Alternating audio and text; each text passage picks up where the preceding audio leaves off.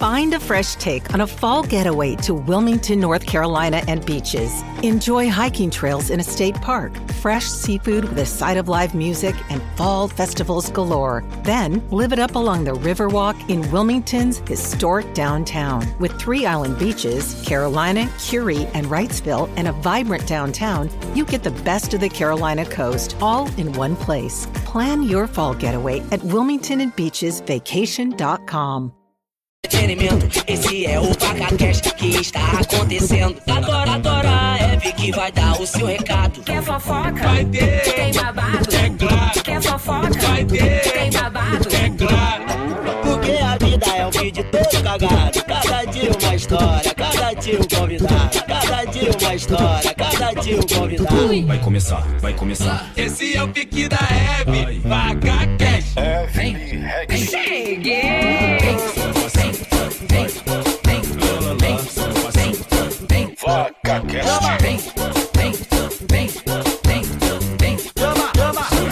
Ela chegou com muito entretenimento. Esse é o Vaca Cash que está acontecendo. Adora, adora, Hebe que vai dar o seu recado. Quer fofoca? Vai ter. Tem babado? É claro. Quer fofoca? Vai ter. Tem babado? É claro. Porque a vida é um vídeo todo cagado.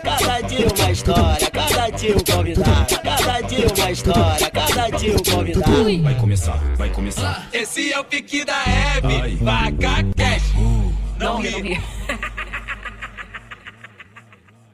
Chama, chama, chama. Olha como ela vem, olha.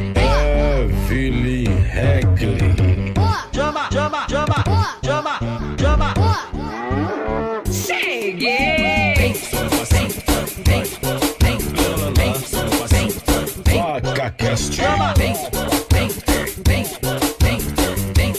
chama, chama. Ela chegou com muito entretenimento. Esse é o Vaca Cash que está acontecendo. Adora, adora, Hebe que vai dar o seu recado. Quer fofoca? Vai ter. Tem babado? É claro. Quer fofoca? Vai ter. Tem babado? É claro. Porque a vida é um vídeo todo cagado. Cada dia uma história, cada dia um convidado. Dia uma história, cada dia um convidado. Vai começar, vai começar. Esse é o pique da Hebe, Vaca Cash. Evelyn Heckley. Cheguei! Vaca Cast. Chama, chama. Ela chegou com muito entretenimento. Esse é o Vaca Cash que está acontecendo. Adora, adora, Hebe que vai dar o seu recado. Quer fofoca? Vai ter. Tem babado? É claro. Quer fofoca? Vai ter. Tem babado? É claro. Porque a vida é um vídeo todo cagado. Cada dia uma história, cada dia um convidado. Cada dia uma história, cada dia um convidado. Vai começar, vai começar. Esse é o pique da Hebe, Vaca Cash. Não ri. Chama, chama, chama. Olha como ela vem, olha. Evelyn Heckley. Chama, chama, chama. Chama, chama. Cheguei!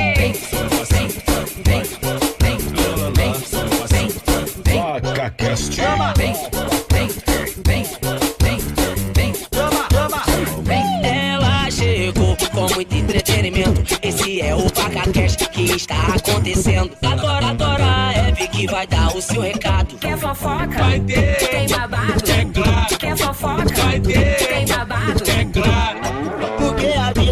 É um vídeo todo cagado. Cada dia uma história, cada dia um convidado. Cada dia uma história, cada dia um convidado. Vai começar, vai começar. Esse é o pique da Hebe, Vaca Cash. Heckley. Cheguei!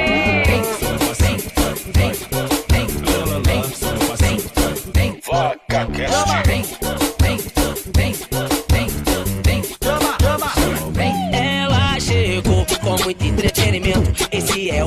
é Vaca Cash que está acontecendo. Adora, adora, Hebe que vai dar o seu recado. Quer fofoca? Vai ter. Tem babado? É claro. Quer fofoca? Vai ter. Tem babado? É claro. Porque a vida é um vídeo todo cagado. Cada dia uma história, cada dia um convidado. Cada dia uma história, cada dia um convidado. Vai começar, vai começar. Esse é o pique da Hebe, Vaca Cash. Não ri chama, chama, chama. Olha como ela vem, vem, vem. olha. Evelyn Heckley. Chama, chama, chama, chama, chama. Cheguei. Vaca vem, vem, vem, vem, vem, vem, vem, chama, chama.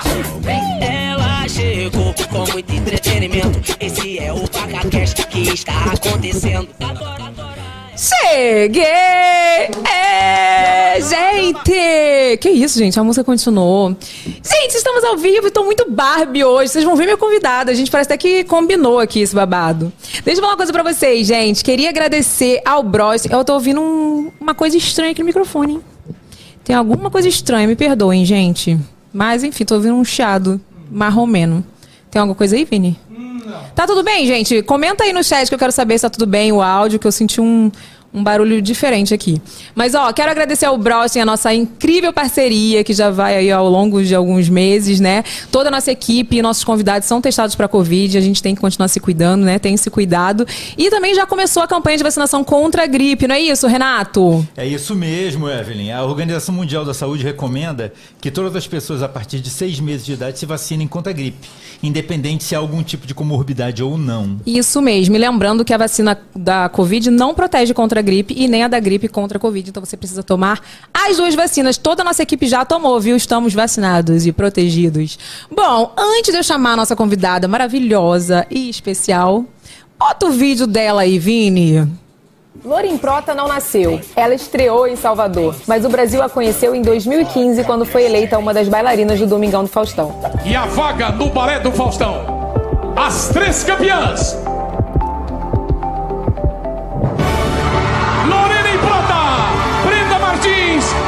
Franciele Pimenta. Sete anos depois, ela reúne mais de 16 milhões de seguidores em suas redes sociais. Está brilhando na dança dos famosos ao lado do Xande de Pilares e arruma um tempinho para ser musa da Viradouro. Tá achando pouco? Lori é mãe da Liz e esposa do Léo Santana. Segura essa mulher, Brasil. Hoje ela vem aqui no VacaCast contar o segredo para tanta disposição. Vem! Ela chegou com muito entretenimento. Lorin Prota, ela já está aqui, meu amor, dançando. Minha gente, é sério, essa música. tem, tem. Gostou? Tem, tem, tem. Rapaz. Gente, já pensa numa coreografia aí, minha filha. Já tem a coreografia, na verdade. Eu queria tanto que você já aprendesse, porque. Bora fazer, dançar. vamos fazer. Vai dar certo, vai, Vai dar, dar tempo, certo, vai né? dar tempo. Oi, minha gente! gente, vocês não estão entendendo como é lindo aqui. Você gostou? É muito lindo, é sério. É aconchegante, né? É muito. E é tipo assim, todo lugar. É tipo instagramável, né? Isso, a ideia era essa. né? Perfeito, amei. Você gostou? Eu vejo assim, as blogueiras fazendo, eu fico achando tão lindo. Eu venho aqui e vivencio um. Acho tão mara, gente. É muito bom. Vem cá, fez, como você tá? Você tá cansada? Porque, olha... Eu já tô sem voz, tá percebendo, né? Tô percebendo. Mulher, tu não parou Eu não esses dias, esses pelo amor de dias. Deus. Foi. Na verdade, é uma, é uma correria que eu amo. Mas quando a gente tá ali, tem hora que você fala assim, meu Deus do céu, eu tô precisando parar. Não é nem a questão do físico, é mais o meu. É, é, é o mental que tá cansado, sabe? Agora, como eu tava conversando com você, é ver agenda de Liz, agenda de Léo, minha agenda, aí minha mãe que pode vir pra ficar com a gente. Tipo assim, é é uma função, não é só a gente chegar ali pra algum trabalho, sabe? Não é só pensar na coreografia, não é só pensar em como eu vou estar me preparando pra alguma coisa. É toda a parte que tem por trás também. Aí vem passagem, hospedagem. É, motorista, é não sei o quê, leite da criança. Aí, ah, é coisa, minha gente. bicho Não, o povo acha que a gente não, não pensa em nada, né? Mas a gente Rapaz. fica assim, o cansaço mental, não sei se tu tá assim, às vezes eu tô no nível que tá- de pensar eu já cansei, só de Eu- parar pra pensar, eu Não, fico assim, hoje não. Meu, o meu primeiro story hoje foi tipo assim, eu vou enlouquecer. Porque eu acordei, eu peguei o meu celular, você não tá entendendo. Sabe quando mandam várias mensagens, tipo, tudo no mesmo tempo, e eu precisava resolver cada coisa. Eu tenho toque. Eu tenho alguns toques. Eu sou virginiana. Então, meu Ai, WhatsApp... meu Deus, o Lucas é virginiano, tá? Ai, meu Deus, o Lucas vai ser assim. Ai, meu Deus. o meu WhatsApp, se tem mais de 30 conversas, eu já fico, assim, no caos. Abe- 30 conversas pra eu responder é tipo caos pra mim. Eu preciso zerar meu WhatsApp. Vou até ver quanto eu tô aqui pra tu ficar com toque. Não, gente, tem gente que tem assim 200 conversas não lidas. 78. Não, não, não, não. Você não é essa não, pessoa. Não, Sabe quanto é que tá agora, B? Eu vim no, eu vim no carro. Ó, 18. 18. Nossa. 18 já é muito. Mas tu responde rápido mesmo. Eu respondo. Renata, eu mando mensagem pro WhatsApp dela, é um minuto ela me responde. Lore, tem 18 dias que a Evelyn não me responde. Vai escatar, vai, Mas Renata. deixa eu te falar, já, já criando um negócio aqui, uma das coisas que eu mais odeio é ficar no vácuo. Eu tenho um ranço Me de várias perdoa, pessoas da internet. perdoa. Eu tenho. Não, você não me deixa no vácuo, não. Não deixei, não. Mas eu tenho várias, vários. ran- Eu tenho um ranço de várias pessoas da internet, assim, que me deixam no vácuo. Eu tomo ranço, assim mesmo. De tipo assim. Pô, pra mim, sabe, quem é esse? É o Papa? Não, pô, É não tem como você parar e responder. Beleza, não precisa você me responder no mesmo dia, mas tipo, no outro dia. Pô, Lori, perdão, eu tava na correria aqui. é, vou te responder com calma. tá? Eu, quando eu não posso responder, eu mando. Peraí, que eu tô agoniada aqui. Daqui a pouco eu te, te respondo. Boto não lido. Não, e depois eu tô respondo, fazendo isso entendeu? também. E agora tem um negócio que você bota favoritos também. Ah, tem favoritos. Aí você vê logo de cara, né? Eu falo assim, gente, me perdoa. E assim, o que, que é grupo, eu, eu, eu arquivo. Sim. Porque às vezes isso aqui tem 78, mas não é 78 pessoas, não. Às vezes tem mensagem de grupo. Grupo, Tipo, é. de 50. É, Aí, justamente, entendeu? é. Não sou tão ruim assim, não, gente. Para, deixa eu me. me, me... É fala? Eu fiquei nervosa. Enfim. Sou ruim assim, Renato? Nossa, Evelyn. Ah, é vai te catar. ruim. Não É, sou, não. Lore, bem, se ela te responde rápido, que bom pra você. Ganhei já aí um Já ponto, né? ganhou. Olha aqui. Privilegiada. E outro, gente. Hoje eles Tá, tiraram demais. pra me Então, sacanear. mas eu vou te defender. Não, você nunca deixou de me responder. Muito obrigada, viu, dona Tá, Lore? gente. Eu só lembro que teve um dia que eu demorei um pouquinho, aí você falou assim, ô, me responde aqui. Aí eu falei, não, vou responder agora. Aí respondi. Eu falo. Eu mando. Pô, me responde aí, na moral. Era pra gente gravar o negócio da- lá das mães, que eu amei. Ô, Lore, ela outro dia pediu pra gente comprar um negócio pra ela e falou: Eu quero que vocês mandem no WhatsApp, que eu quero ver. Que você- se é do jeito que eu quero. Eu falei, mas você vai responder? Falei, vou, mas eu tava enrolada. É. Ah, vá. Eles querem também quer que É, ser na é, hora, é, né? é, é. Mas olha aqui, antes, deixa eu dar um recado pra vocês. Você já pensou em criar sua loja virtual online, meu amor? A Nuvem Shop te ajuda, porque eles são a maior plataforma de e-commerce da América Latina, com mais de 90 mil clientes ativos. Não é isso, gente? Bota o vídeo aí, Vini. Agora vamos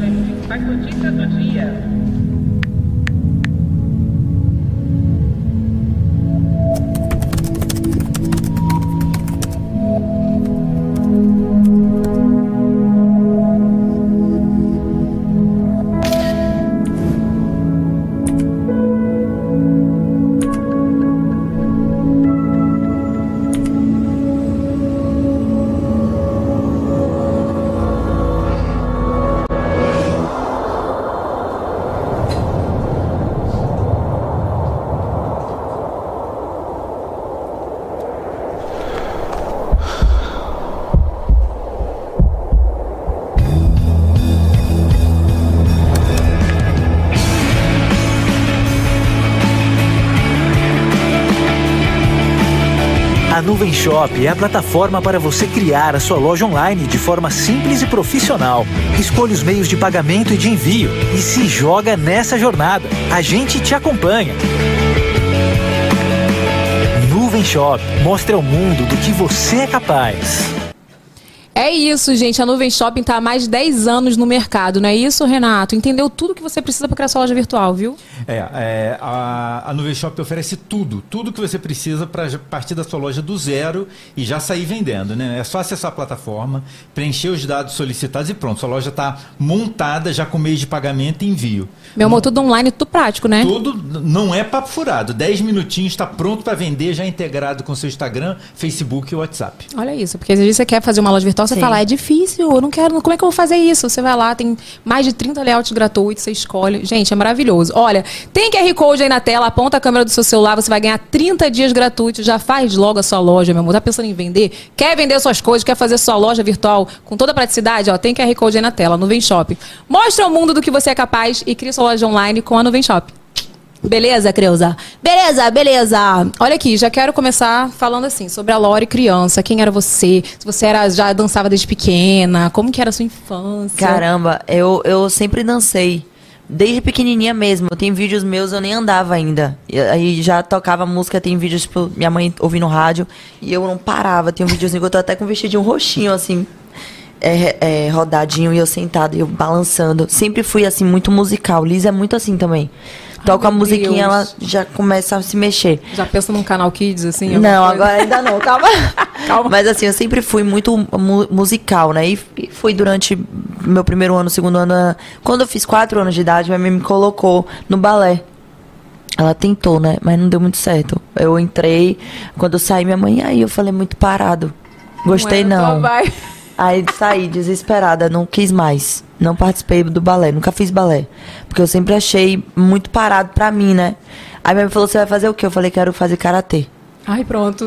Aí entrei com quatro anos no karatê. Então, assim, Eu sempre fiz karatê, eu fiz 12 anos de karatê, fui bicampeã baiana de karatê, participava de todos os campeonatos. Só não fui pro brasileiro porque meu pai não deixou, porque eu era muito pequena, né? E aí eu tinha que viajar com todos os homens do, do karatê, eu não podia viajar, só tinha eu de mulher, pequenininha ainda, meu pai não deixou eu participar. Mas a dança sempre esteve. É, é, eu ia pra, pra minha, nas reuniões de família, eu dançava, eu tchan na época, adorava. Nada profissional, nada é, fazendo aulas, sempre brincando assim sempre esteve em minha vida. E quando eu tive, quando eu fiz nove anos, eu tava andando no shopping, não foi nada relacionado à dança, não foi tipo assim, ah, me viram na apresentação de dança e me convidaram. Sempre não. tem isso, né? É, eu dançava brincando em casa com meus primos, não tinha nada muito certo assim. E aí o produtor fez assim: "Nossa, você lembra Carla Pérez?" Eu andando. É, você quer participar do aniversário surpresa dela que a gente vai fazer? Tu tinha quantos anos? Nove. Novinha. Aí eu fiz, quero. Aí minha mãe olhou pra minha cara assim, "Ela vai fazer o quê? Aí ele, não, ela vai lá, é, tipo, imitar ela, dançar. Aí minha mãe, vai dançar? Eu, vou. Aí ela vai, eu falei, vou. E aí na época era videocassete, né? Aí ela já tinha um grupo infantil chamado Algodão, Do- Algodão Doce.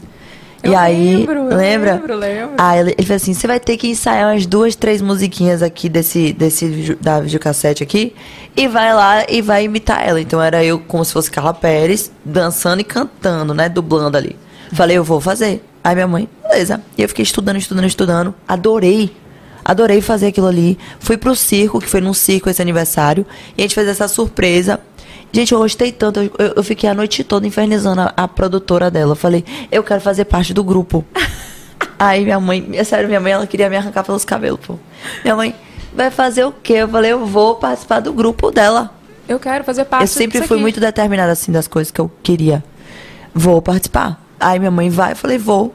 E infernizei tanta mulher que a mulher não tinha nem como falar, não. Mas você aprendeu, né? Fez tudo. Aprendi.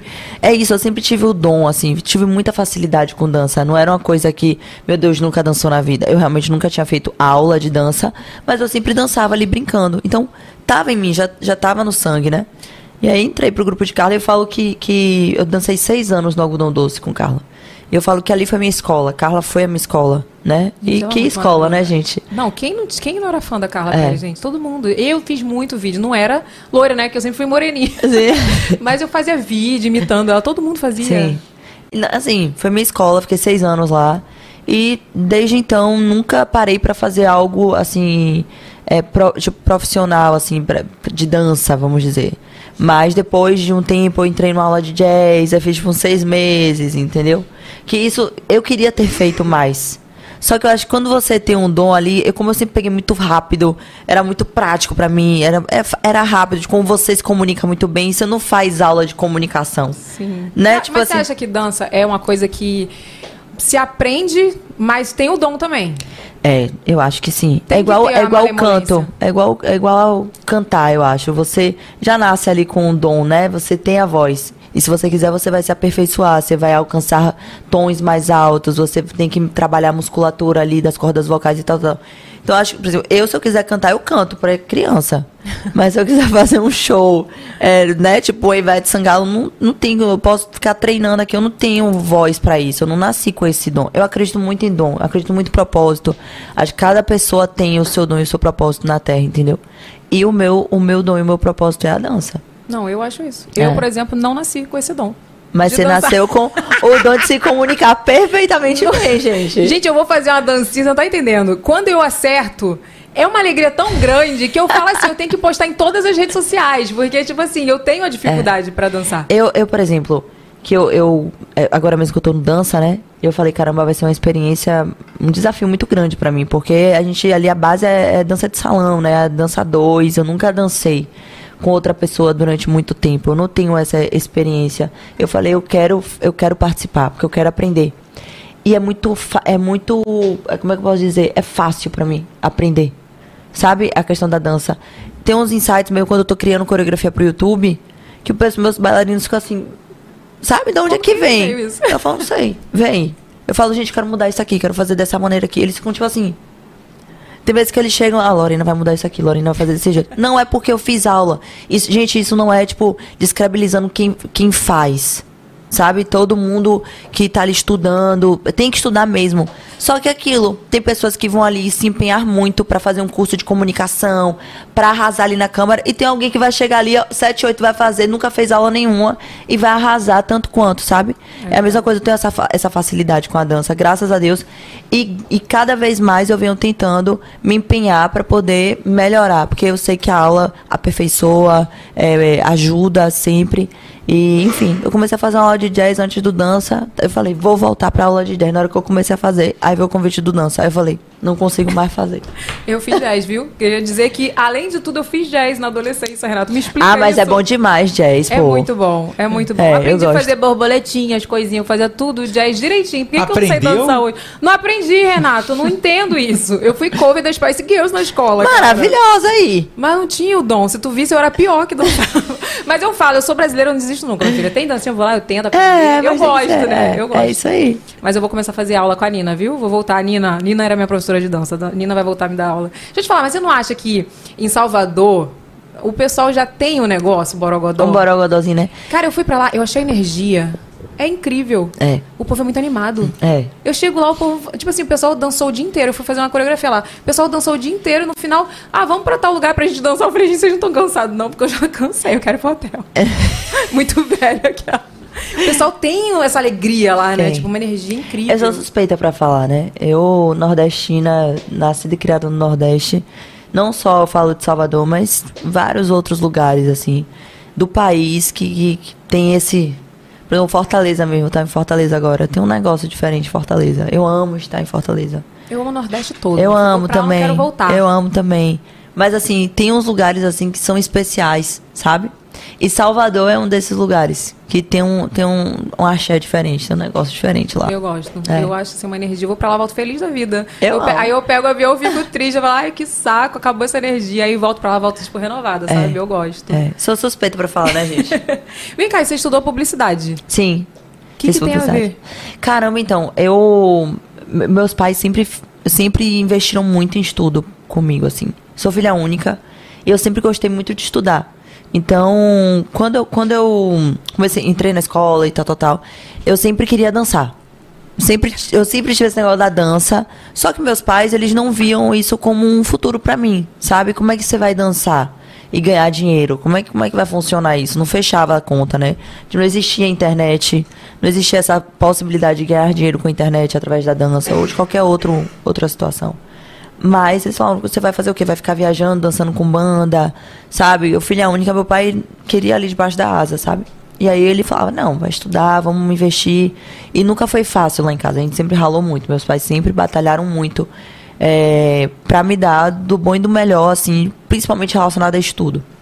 E aí, é, quando eu tava estudando e tal, meu pai falou, a gente vai te mandar pro Canadá pra você fazer Nossa. intercâmbio. E eu falei, eu vou. E aí eu fui fazer intercâmbio, foi tipo assim, relação pra eles me manterem lá. Foi bem puxado. E aí quando eu voltei do intercâmbio, é, meu pai falou, e aí, você vai fazer o que de faculdade? Porque eu estudava muito. Tipo, eu era uma das melhores alunas da sala. É, tipo, sério, eu, eu manjava muito, assim. Você ficou quanto tempo? Eu morei um ano no Canadá. Um ano. 12 meses certinho mesmo. E aí, quando eu voltei, ele falou assim: aí, vamos fazer o quê? Medicina? Direito? Eu falei: de jeito nenhum. Mas nunca. Rolou essa cobrança. É. Porque a família, a maioria dos meus primos são médicos e advogados. Eu falei: mas nunca. Esqueça. Esse, esse sonho aí seu, você vai apagar da mente. Porque são profissões que eu respeito e admiro muito, mas não tem nada a ver comigo. Nada a ver, gente. Eu não gosto de hospital. Eu, eu se eu vejo sangue, eu caio dura. Eu passo mal. Eu não. Você tá entendendo? Eu não gosto de ver ninguém doente. Eu não gosto. É uma coisa que eu, sabe, eu não, consigo administrar. Principalmente direito. Porque tudo que se, relaciona com justiça, sabe? Eu fico. eh, Eu entro em causa, não, não é coisa que é confortável pra mim. Você não se via fazendo. Eu não me via. E aí meu pai falou, e agora? Eu falei, vou fazer publicidade e propaganda. Ele, como é que é? Eu falei, vou. Aí ele falou, minha filha, mas era o mesmo discurso. Eu entendo a preocupação dele, né? Mas, é, por outro lado, ele sempre também, ele sempre fez, tá bom, siga o seu coração, a gente tá aqui pra te apoiar e tal, tal, tal. E aí minha mãe do meu lado, meu pai do outro. Só que nesse meio tempo, quando eu passei na faculdade, é, en- enfim, eu, eu, eu passei, acho que foi em primeiro ou foi em segundo lugar na faculdade lá de Salvador, ganhei bolsa Só que eu queria uma outra faculdade. Não tinha na Você é época. muito, muito estudiosa. É. Eu tô orgulhosa, sério. Sério. Não tinha na Federal da, da Bahia, publicidade e propaganda na época que eu cursei. E aí eu fui pra uma faculdade particular. E aí eu ganhei como melhor aluna da, do curso de publicidade e propaganda da faculdade. E a gente ganha, chama mérito acadêmico. Aí eu ganhei bolsa. É, foi bem legal, assim, meu, meu curso de publicidade e propaganda. Estudei e passei. E nesse processo de TCC, banca digital... Banca digital pra mim. banca de TCC. Tudo bom, gente. De banca de TCC, é, a gente tirou 10, ganhamos 7 prêmios na nossa banca de TCC. É até hoje um do- dos TCCs que são apresentados como referência da faculdade. Então, eu também, assim, eu fui muito grata, sou muito grata à minha equipe, o grupo que esteve comigo, porque nesse momento que eu estava fazendo TCC na faculdade, eu estava participando do concurso do Domingão, do Domingão, do Faustão. Tu tava com quantos anos? Eu tava com. Foi 2015, me ajuda aí, gente. É eu tô, ruim, com- né? eu tô com lembra. 28. Hum. 2015. É, você sabe que... 21. 21. Ah, um neném. Um neném. e aí, enfim, participei do FIT durante FIT Dance durante minha minha a faculdade, uma questão só de estágio. Era um estágio pra mim, porque eu tava fazendo publicidade e propaganda. Uhum. E aí o FIT Dance fazia parte de uma agência de publicidade e propaganda. Eu tava estagiando nessa agência. Ah, não era... Não tinha nada a ver com dança. Não, eu tava estagiando. Gente, é muita coincidência, Muita. gente. Era pra ser a dança mesmo ali. Era. Muita coincidência. E aí eu participei, é, tava fazendo o meu estágio nessa agência. Eles falaram assim, Lore, a gente vai abrir agora um projeto novo de dança. É, vai chamar Fit Dance, vai ser voltado pro YouTube. Só que assim, o YouTube crescendo ainda. Isso era, era 2000, 2000 e, 2013, 2012. Foi quando eu comecei. Isso, Tava era por aí. a bombar. Já É, tinha alguns. Mas assim, não era nada como Não. é hoje em dia, né? Não. E aí eles falaram, você quer participar? A gente soube que você dança. Eu fui a primeira menina a entrar no fit. Só que eu fazia a produção do fit dance e fazia a dança também. Eu dançava e produzia. Então eu produzia os DVDs, eu produzia todo o audiovisual, eu, eu fazia toda a parte de redes sociais. Gente, tu fazia tudo. Tudo. Desde a rede social a dançar. Tudo. Era. Era loucura. Então, o fit era como se fosse um, um hobby, porque eu não ganhava dinheiro com fit. Era só uma questão do que eu amava fazer. Tipo assim, eu amo fazer isso aqui, mas isso aqui é o que provavelmente vai me dar dinheiro, vai me dar um futuro, que era publicidade e propaganda. Então eu tava trabalhando ali naquilo ali. Aí nesse meio tempo eu comecei a ganhar fã. Aí fui crescendo fã clube, porque fui aparecendo na internet, milhões de views, milhões de views nas danças. Era tipo assim, coisa de 40 milhões, 50 milhões de views. E eu fui começando a ficar conhecida. É porque dança é uma coisa que cativa, né? É. Todo mundo vê e, tipo, viraliza e manda pra outra pessoa. Vamos aprender, vamos, É. olha, olha essa menina dançando É. aqui. E aí, enfim, foi crescendo, foi muito rápido como aconteceu. E aí, quando, quando eu tava finalizando a faculdade, é, surgiu a questão do, do Domingão, do bailarina do Faustão. E aí, eu lembro como se fosse hoje, velho. Eu tava sentada na mesa com meu pai, e ele sentou comigo e fez assim: O que é que você quer pro seu futuro? Foi bem assim a conversa. Como é que você se enxerga? Aí eu fiquei perdida, assim, porque eu amava dançar. Minha resposta seria: eu queria, eu queria ficar dançando. Quer fazer mais nada na vida, não, no caso, só dançar mesmo. Mas eu sabia que se eu desse essa resposta, ele ia morrer. Porque foi uma luta muito grande pra ele pagar minha faculdade, sabe? E aí eu fiz, não, pai, eu quero fazer publicidade. E assim, eu já estava três anos na agência. Eu estava como estagiária. Então o próximo passo, obviamente, provavelmente seria ser contratada, né? Como é, funcionária da, da faculdade. Que da isso, faculdade gente, que eu quebrou o negócio que me tira. da agência. E aí eu falei, não, pai, eu vou continuar na agência, vou trabalhar na agência e tal. Ele, ah, tá. Aí nisso minha mãe entra na sala. Ela fez assim. Você viu que, que, que tá tendo aí um concurso da bailarina do Faustão, minha filha? Meu pai, velho, sério, meu pai olhou pra minha mãe, tipo assim. Não vem inventar Estraga. nada agora. Não venha. Não estraga, não, meu E filho. eu assim, Agora gente, que eu convenci, eu agora- botei essa menina no trilho, você vem com essa história. É agora. Aí eu fiz assim, aí eu fiz assim, eu falei, não, mãe, não. E eu assim, focada, porque eu tava numa- na reta final mesmo, era tipo assim, banca de TCC e prova de TCC. Que quem já passou por faculdade sabe que é tipo, babado. É sei. psicológico, é noite perdida, o bicho pega. Aí eu virei e falei assim, não, não, não, não, não vou participar disso não. E minha mãe, filha, ó, bailarina do Faustão. Ai, não acredito que tua mãe foi, tipo, muito, botou uma pilha. Foi. Aí eu falei, não, mãe, não vou não, não vou não. E meu pai, tipo assim, rezando ali atrás, né? Resumo da, da nossa reunião, não iria.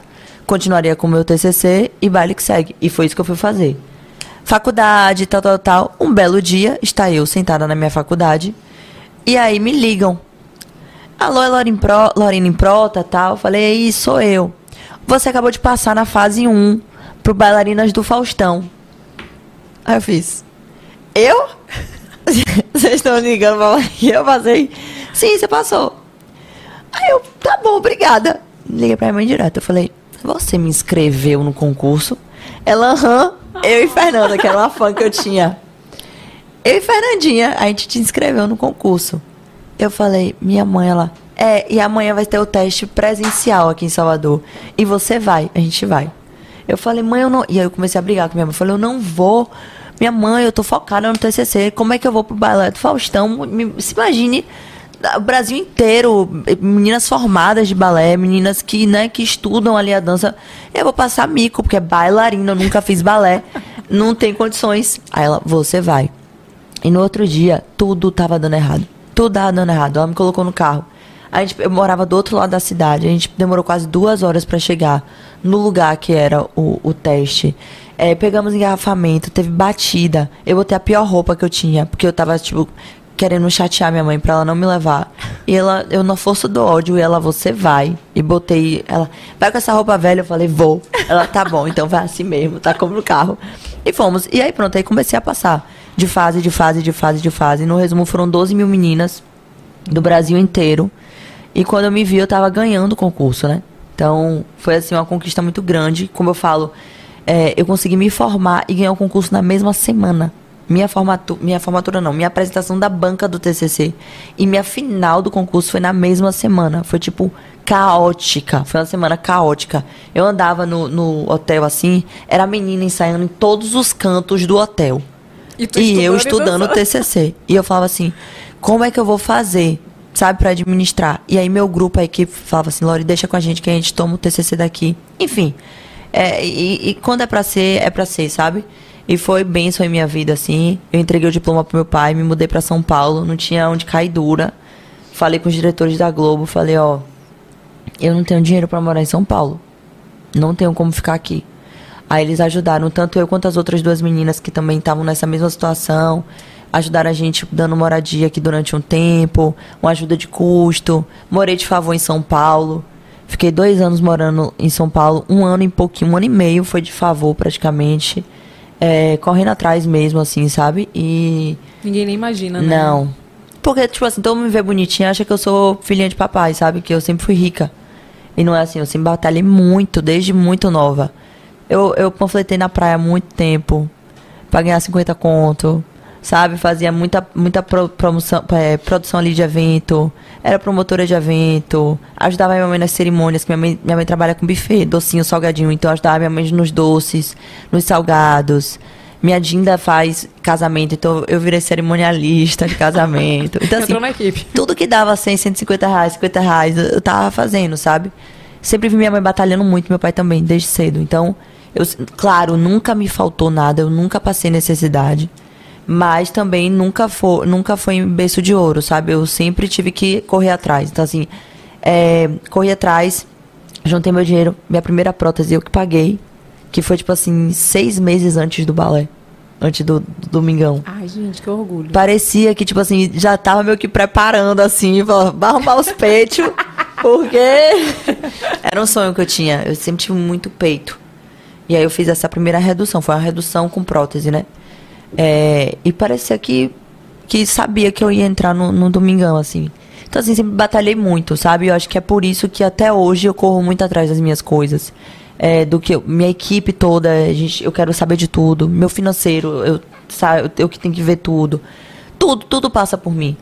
Eu sempre, ah, hoje eu recebo muitas mensagens, né, de muitas mulheres, inclusive depois que eu virei mãe, de falar assim: por que, que você não fica em casa cuidando da sua filha? Seu marido é rico? É fácil, né? Falar. Tipo, eu sim, ele é rico, eu sou casada, nossos dinheiros se complementam. Sim. Mas eu não, eu não consigo. Tem mulheres que conseguem, e ok, não é julgando, não, mas eu, Lorena, não consigo ter essa sensação de ser bancada por ninguém. Não é questão de ser bancada por meu marido, por, é por pai, por mãe. Eu sempre fui atrás do meu dinheiro desde muito cedo, entendeu? Não, e gostar de fazer o. Né? Não, Gostar de independente, eu falo do gosta. propósito, eu falo em relação à grana, porque quando. quando Enrolei, calma aí. Fazer o que gosta. É. Gostar de fazer o que gosta, entendeu, né? Porque é, é, em, em relação ao propósito, sim, isso aí é indiscutível, mas eu falo em relação à grana porque quando as mulheres me pontuam, é, essa cobrança é sobre isso. É sobre por que, que você tá trabalhando? Tipo, pega o dinheiro do seu marido e fica em casa com sua filha, entendeu? Mas você não acha que isso, essa cobrança veio mais depois que você Fui mãe. que foi mãe? Sim. Porque, gente, eu vou te falar, não tem ser mais julgado nesse mundo Do que a mãe. mãe. Não, isso aí Porque é- se a mãe trabalha, ela trabalha muito. Se ela não trabalha, ah, é uma encostada. É, isso aí. Entendeu? Aí se ela tem uma babá, ah, tem Aí, babá, é fácil. pois é. Se não tem a babá, ah, mas Não, também... gente, o pessoal briga comigo porque eu tenho dinheiro pra botar uma pessoa pra me ajudar pra cuidar de minha filha. tipo É, é louco. Aí eu falo, e aí?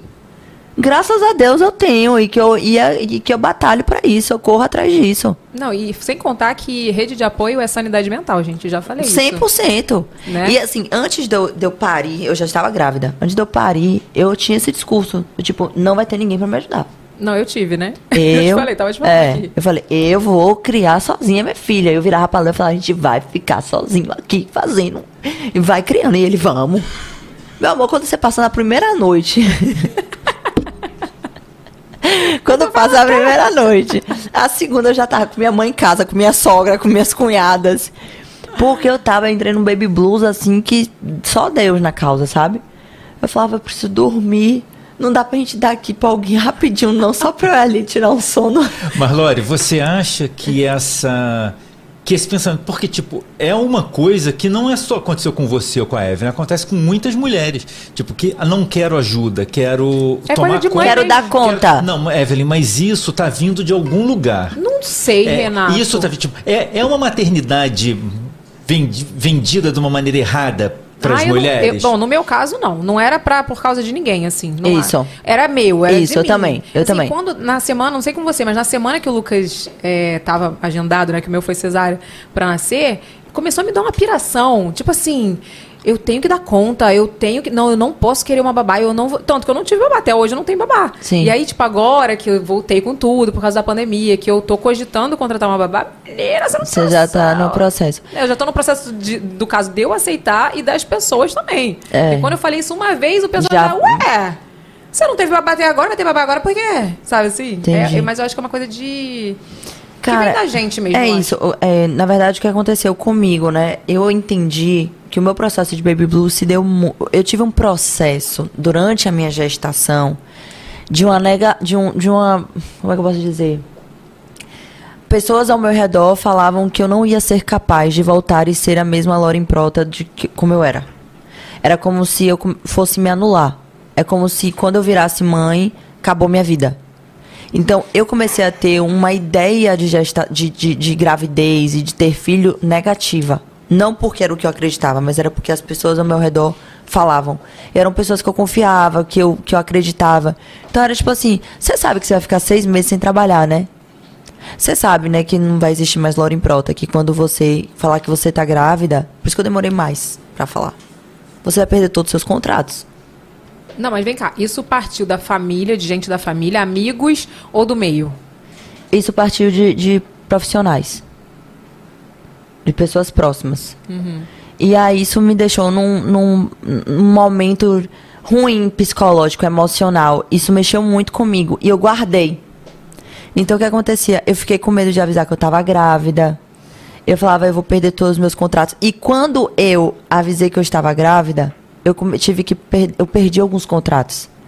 Real. Não porque não queriam que eu porque eu estava grávida, mas porque tipo eu ia pintar o cabelo, tinham co- coisas que eu não podia consumir. Entendeu? Eram produtos que não podia grávida coisas normal. mas, sentido. mas quando você está num processo é, ruim ali de cabeça, você acha que tudo tá dando errado porque você tá grávida, entendeu? Sim. E eu comecei a entrar nessa bad trip, assim, que hoje eu falo, meu Deus do céu, sabe? Mas no momento é um desespero. Você é mãe de primeira viagem, você tá ali tentando entender, você tá com os hormônios à flor da pele. Então eu passei por esse processo de gestação, me cobrando muito de como seria a Lauren Prota depois que parisse. Era isso aí. Você Como é- já tava com medo Muito. antes de, do- antes de vir o, o, né, o puerpério? Você já tava com esse Eu- medo? eu- isso aí. Isso aí. Isso é Eu- muito louco, cara. Não, horrível. E aí eu e aí pari. Aí eu falei, pronto. Agora não vai ter mais Lorin Prota. Agora eu vou me anular. Agora eu vou ficar em casa o tempo todo. Agora é, eu vou ter que viver pra minha filha 100%. Eu não nunca mais vou voltar a dançar. Eu nunca mais vou conseguir gravar nada de público. Por quê, gente? O que acontece? O- primeira- os primeiros 15 dias é loucura. Você não dorme. Você pode ter uma rede de apoio que for. É mãe. Eu minha- ficava com minha mãe, Liz ficava com minha mãe. Eu não conseguia dormir. Eu ficava, não, ela vai chorar. Não, ela vai querer peito. Não, ela vai. E, então, assim, é uma cobrança muito grande, né? Então eu É uma achava. mudança da noite pro dia. É. Porque você vai pro hospital sem o bebê e você volta com o bebê e você não, nunca fez aquilo. Aí você fala, o que, que eu vou fazer agora? Isso aí. É tipo isso. E aí eu entrei nessa bad trip, entendeu? Eu fiquei, velho, eu não vou conseguir. E aí eu não tinha tempo realmente pra nada. Eu não tinha tempo pra dançar, eu não tinha tempo nada. Só que eu coloquei na minha cabeça que isso ia ser pro resto da minha vida. Eu não coloquei na minha cabeça que isso só ia acontecer naquele momento em específico e que iria passar. Entendeu? E passa muito rápido. Passa né? muito rápido. Mas naquele momento eu tava me apegando ao que me falaram, entendeu? E não do que realmente poderia acontecer daqui pra frente. Gente, realmente, eu não sou a mesma Lauren Prota. Eu sou uma nova Lauren Prota. E que bom, né? Eu sou muito melhor do que eu era antes. Muito melhor. Hoje eu, hoje eu sou mãe, hoje eu sou empresária, hoje eu dou conta de todos os meus trabalhos. Trabalho muito mais do que eu trabalhava antes. Tenho uma filha abençoada, tô com o meu casamento ótimo. Entende? Eu achava que ia ser um caos. E veio pra mudar totalmente a minha vida, a minha maneira de ver, a minha maneira de me posicionar, a maneira que eu enxergo o outro, como eu me posiciono. Antes eu tinha medo de me posicionar em relação a várias coisas, principalmente em relação ao meu trabalho. Hoje, se tem alguma coisa, eu já falo logo, isso aqui não. Vamos mudar isso aqui. A gente, a gente aprende a focar mais, porque a gente não tem mais o mesmo tempo de antes. Isso né? aí. Então a gente foca muito mais no trabalho. A gente Isso tem um aí. tempinho ali, a gente vai lá e grava dois, três vídeos. É, isso aí. E faz uma coreografia. E, e- e o que aconteceu? Eu passei por esse processo de baby blues. Muito pesado. Eu sumi da internet. Eu nunca sumi da internet. Eu sumi da internet, eu fiquei, sei lá, uns 15 dias sumida. Que pra mim é, um- é muito tempo. Não, pra é quem muito nunca tempo. sumiu, é muito tempo. Eu não queria aparecer. Porque eu tinha medo. Sabe? Eu falava, e aí, eu vou aparecer e eu vou falar o quê? Eu não sei nem, eu não sei nem onde eu tô. Eu não, dormi, eu tô quatro dias sem dormir. Passei 24 horas de trabalho de parto, praticamente, sabe? Então, tava muito, cansa tava muito cansativo pra mim. E aí, eu tinha 15 dias de parida. E eu virei pra minha obstetra e falei, eu vou fazer uma dancinha do TikTok. Ela, não, você tá de resguardo. Eu falei, eu vou fazer. Ela, Lore, eu falei, eu preciso fazer. Eu preciso enxergar que tá vivo aqui dentro, entendeu? E aí foi a virada de chave pra mim. Porque quando eu me vi dançando, eu falei, eu vou voltar a dançar. Eu vou voltar a fazer as coisas que eu sempre fiz. Eu vou voltar a viajar. vou- Vai chegar esse tempo. Eu consigo. Se eu conseguir agora com 15 dias, eu vou conseguir lá na frente, entendeu? Tá numa ansiedade, de mistos de, de, de, de angústia, de não saber do amanhã, não saber do futuro, de se cobrar muito, da culpa da mãe. Tá entendendo? Depois desse dia eu de chorar. Você sentiu que você perdeu um pouco da sua identidade, demorou a recuperar isso? Porque, por exemplo, o puerpério pra mim, né, o baby blues que todo mundo fala, o pessoal fala que é tipo 40 dias. Pra mim, durou tipo assim, seis meses. E assim, é, é, isso entra com, no, no que o Renato falou, né? Sobre o- uma coisa que as pessoas estão vendendo. Eu acho que isso tem um pouco a ver com essa romantização de um lado, que o pessoal romantiza muito. Eu não um lado. romantizei nenhuma parte da minha gestação. E tem um lado que as pessoas é, não romantizam demais e, e acha que quanto mais você sofrer, mais mãe você é. Tem esses dois lados, eu, Tem, né? tem. E assim, eu ouvi muito assim: não, você vai perder sua identidade. Sabe? Você vai perder sua identidade. Eu ouvi isso também. Era Só que isso. eu ouvi, eu vi depois, né? E eu me sentia assim, porque eu falava assim, gente. É uma coisa muito louca o puerpério, gente. Tipo assim, eu chorava e sem motivo, e eu não Era. conseguia me ver. E assim, eu, no caso, com, você falou que parou 15 dias, né? Eu, com quatro dias, eu já tinha um publi pra fazer. Então, assim, eu tava com ponto, a criança ali chorando, eu muito sono, porque os três primeiros dias ali, quatro dias, você pegando aquela rotina, eu tive um publi pra fazer, fiz com olho, assim, muito, muito olheira. E, e Não, e se, disso, você, né? e se você aparece pra fazer um publi quatro dias de parida e se você não aparecer com olheira, meu amor, descabelada, aí você não é mãe, não. É, ainda você tem essa cobrança ainda. Tem, tem. Se você maquiar a cara, vai falar assim, oh, teve tempo de se maquiar, porque aqui eu não tive tempo de me maquiar. Ainda tem essa, Então, assim, se você se maquia, você tá errada. E se você, fosse maquiar, tu é desleixada. Tá desleixada. é, é babado. Eu lembro que eu voltei assim com seis meses, mas sabe uma pessoa que foi, ela até veio aqui, a gente entrevistou ela. É, uma pessoa que foi muito fundamental pra mim foi a, a Ju, do canal dos Caçadores, porque ela teve gêmeos, né? E ela foi ter babá com seis meses. Caramba. Foi guerreiro. Eu falei, você foi guerreiro. Não, gente, não, é sério. não, e voltando pra esse assunto da babá, né? Eram muitas mensagens que eu recebi em caixinha de pergunta, né? Vai ter babá? E eu falava desde o início, eu falei, gente, eu não tô fechada totalmente, não. Eu quero que Liz venha, eu entenda como é que vai ser o meu processo de adaptação. E se eu perceber que eu tô, vou precisar dessa ajuda, por que não? Eu vou ter, sim. Só que eu tinha essa cobrança. Léo, vai ficar a noite acordado, vai trocar a fralda, vai dar banho, vai. Só que não necessariamente eu preciso fazer isso tudo o tempo todo sem ter ajuda pra ser mãe maravilhosa, entendeu? Como você fala, tem mães que, tipo assim, pra entenderem que é uma mãe muito boa, tem que se lascar todinha. Sim, não tem ajuda nenhuma. É, E só não que é isso. E não é sobre isso, entendeu? Então eu entendi. E eu falei, eu preciso dormir. Eu, claro que tem noites que são um caos, né? Mas não é porque eu não tô trocando todas as fraldas da minha, fri- da minha filha, ou porque eu não tô dando todos os banhos todos os dias, a todas as horas, que eu sou menos mãe por causa disso. Não é sobre isso. E eu falei com o Léo, conversei muito com ele, eu falei, eu preciso voltar a trabalhar. Eu amo o que eu faço. E se eu tenho a oportunidade de ter uma pessoa me ajudando a cuidar da minha filha, eu quero voltar a trabalhar. Porque isso é meu propósito de vida. Eu amo fazer isso. Se eu ficar em casa, beleza, o, o dinheiro que a gente tem, eu poderia ficar em casa. Glória a Deus por isso. Mas é isso, não é sobre dinheiro. Não é sobre só ficar ali 100% pra Liz, entendeu? Porque senão ia me anu- me anular enquanto mulher também. Enquanto esposa, enquanto, enquanto filha, enquanto mãe, enquanto mulher, tipo, empresária ali que gosta de botar as coisas pra frente. Então eu tenho, as- não são todas as mães que têm essa esse privilégio. É um privilégio. Privilégio. É um privilégio. Eu tenho a ajuda da minha sogra, da minha mãe, do meu pai, das minhas cunhadas, do Dindo de Liz, de babado, o que seja. Mas eu também gosto de estar com minha filha ali nos meus momentos. Ela poderia estar em Salvador. Eu faço toda toda semana eu tô aqui no Rio. Liz está comigo aqui toda semana. E Léo não bate pé em relacionado. Eu falo, ó, eu vou para pro Rio, está indo comigo. E ele vem junto também, entendeu? Então, a gente se organiza. Eu me sinto viva quando ela tá por perto. E eu me sinto viva também desfilando na Viradouro, eu me sinto viva também no Dança dos Famosos, eu me sinto viva aqui com você conversando, mostrando para outras mulheres que a gente é capaz também de dar conta. Agora sim, eu não posso chegar para você que falou assim, Lore, eu quis ficar até hoje sem babar. Eu quis cuidar de, do meu filho lá 100%. Porra, massa! Top. Eu acho que cada mulher ela se identifica com a sua maneira de viver, o seu momento, como quer conduzir isso.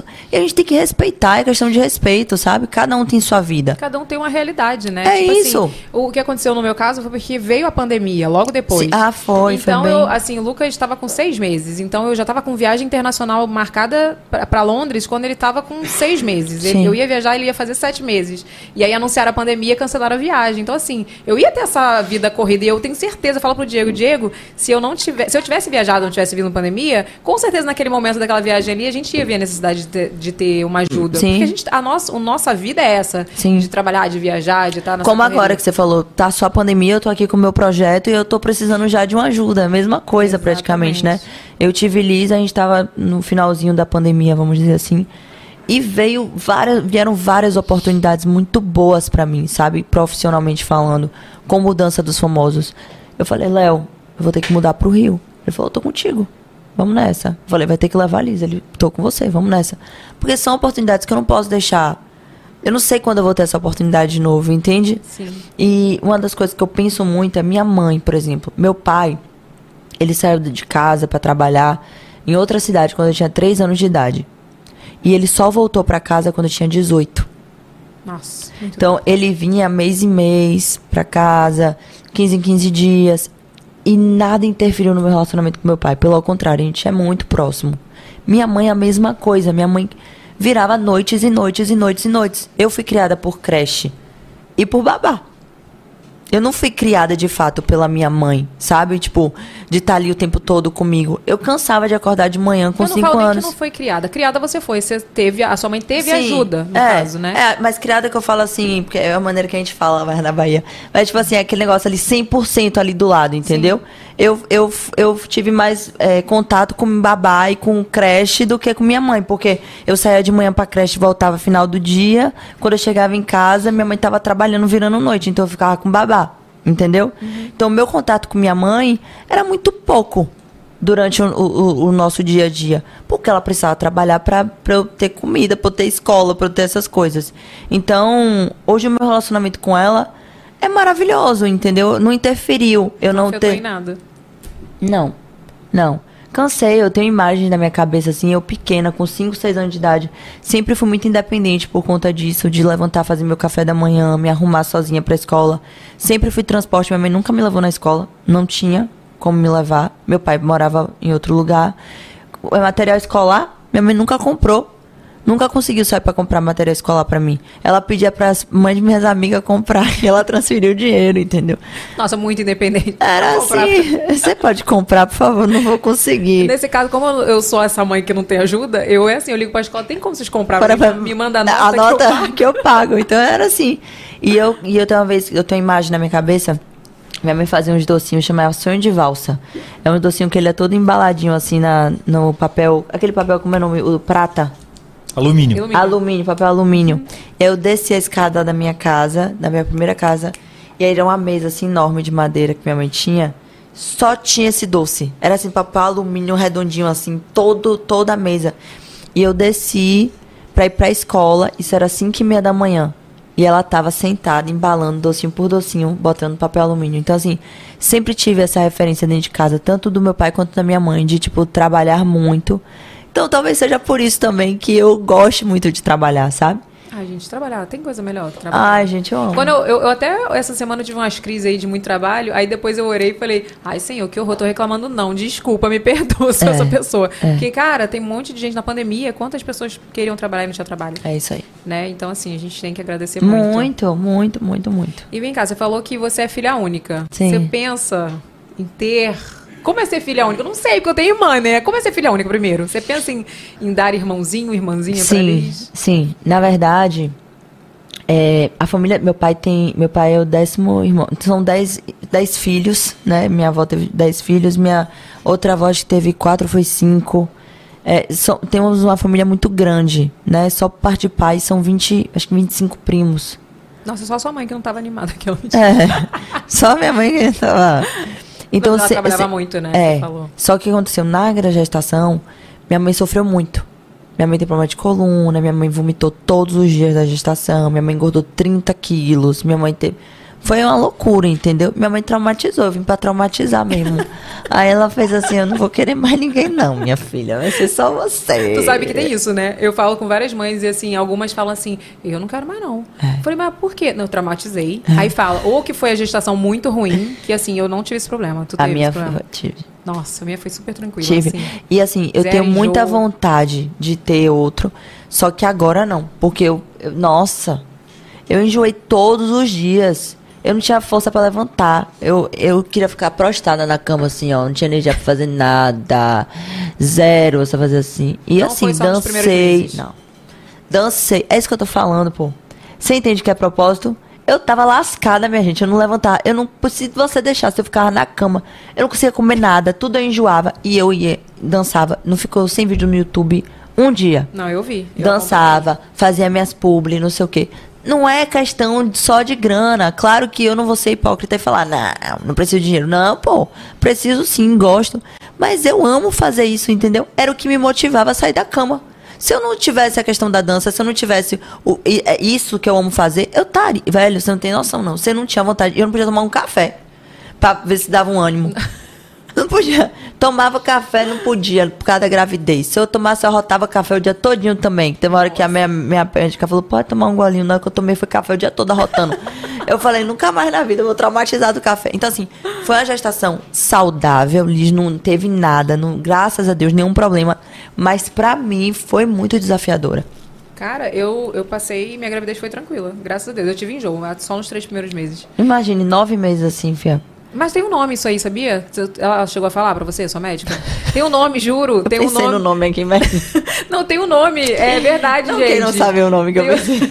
Até minha sogra teve isso, ela disse que você enjoa até os nove meses. Tem mulheres que não ganham peso. É. De tanto enjoo, porque não consegue comer direito. Só que assim, por exemplo, eu não vomitava tanto, entendeu? Não, mas, mas tem. Mas não é o caso nem de vomitar, é o caso de você não conseguir comer adequadamente. Porque Eu tive enxaqueca, eu tive cólica, é um enjoo, um enjoo horrível. eu tive enjoo, eu- eu- cada azia. Mas eu tive muito. Nossa, meu cada dia era um negócio diferente, pô. E aí, sério, aí que, que eu me lasquei toda. Porque eu chegava na, na internet e falava, gente, então, hoje eu tô com azia. Aí o pessoal, ei, mimimi, Ave Maria.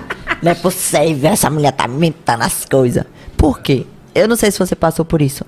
Mas eu não tive referências de mulheres grávidas que eu acompanhava na internet que traziam essa realidade. Não, não tive também. Pronto, Sabrina Sato, maravilhosa, pô. Não, eu fiz um- Sabrina, ela engravidou plena, pariu plena e agora tá plena. Olha aqui, eu gravei um Ivete. comercial com Sabrina, grávida, pra Gillette. Gravamos um comercial de TV. E Sabrina, minha filha, é maravilhosa. Ela, foi, ela queria fazer stand-up paddle grávida. Pronto. Eu falei, ah, maravilhosa. Pronto, aí, aí, e Claudinha mesmo, três filhos. Pariu, secou, pano, nada. Ivete, e, e número milhares aqui. Que eu achava que era isso. A minha sensação era, vou ficar grávida, vou viver normal, vou parir e vou ficar perfeita. Pessoal, A olha só. referência dela é Estão ótima. dando o nome aqui do negócio. É hiper, hiperemese gravídica. Isso aí, É. é um nome feio. Credo. Feio que dói. É. melhor ter um enjoo, né? Do que É falar o- esse nome.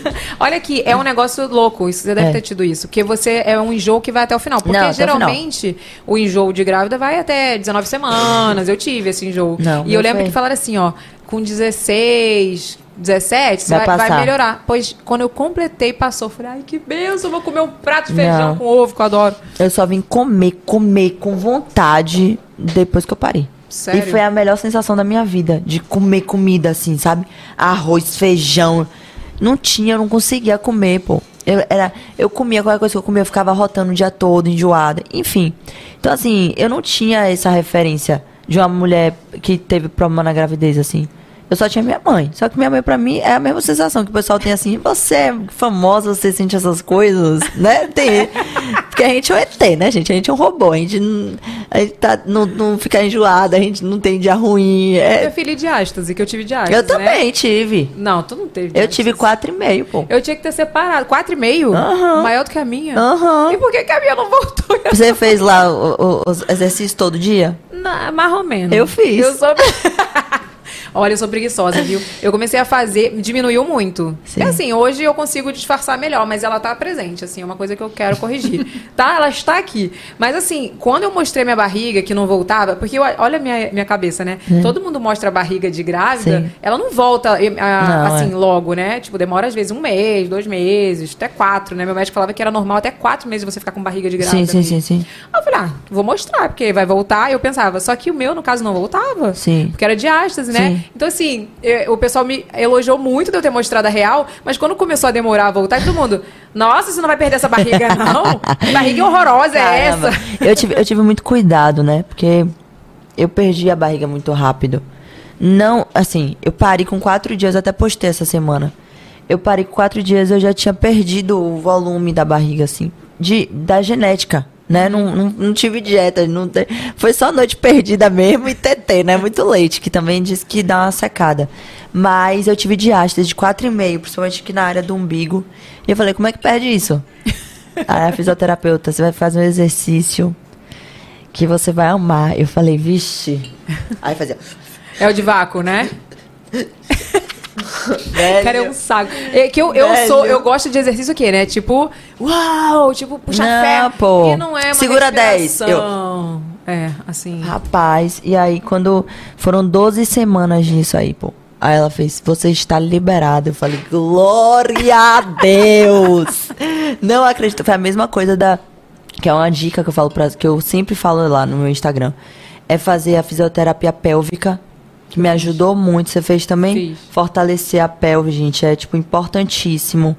É, principalmente depois que eu parei normal. Uhum. Então, pra não ficar no negócio folote, né? Aí fortalecer lá o negócio, entendeu? Pra não dar Gente, em problema outras em casa. palavras, tá? Que eu falava muito isso. Você tranca, entendeu? Faz aquele exercício. Tranca, solta, tranca, solta, tranca, solta. É, é muito isso. E É. isso me ajudou porque o que, que acontece? Eu tive muita. Você espirrava e se mijava? Até hoje, né? É, eu não, agora não, porque eu, eu fiz o falta. Gente, é sério. Eu espirrava, me mijava em qualquer circunstância. Eu tava aqui, eu espirrava, segurava o xexeca assim, ó. Em qualquer lugar. Aí, Leandro, que coisa feia. Eu falei, pior é ficar mijada, meu amor. Se eu seguro aqui a xexeca, ela já sabe que não tem pra onde sair. Nada, entendeu? Minha filha. É por isso que eu tô falando, você fez muito bonitinho. Você Fiz fez. bonitinho. Eu não fiz, eu fiz, comecei e parei. Fiz bonitinho, hoje eu espirro, não me mijo. Não, a diástase foi embora. Se tu fizer o rir aqui, minha filha, é na hora.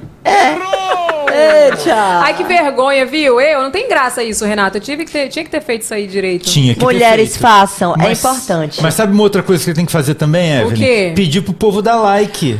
Ai, gente, cadê minha plaquinha de like? Bota aí, Vini. Cadê a plaquinha?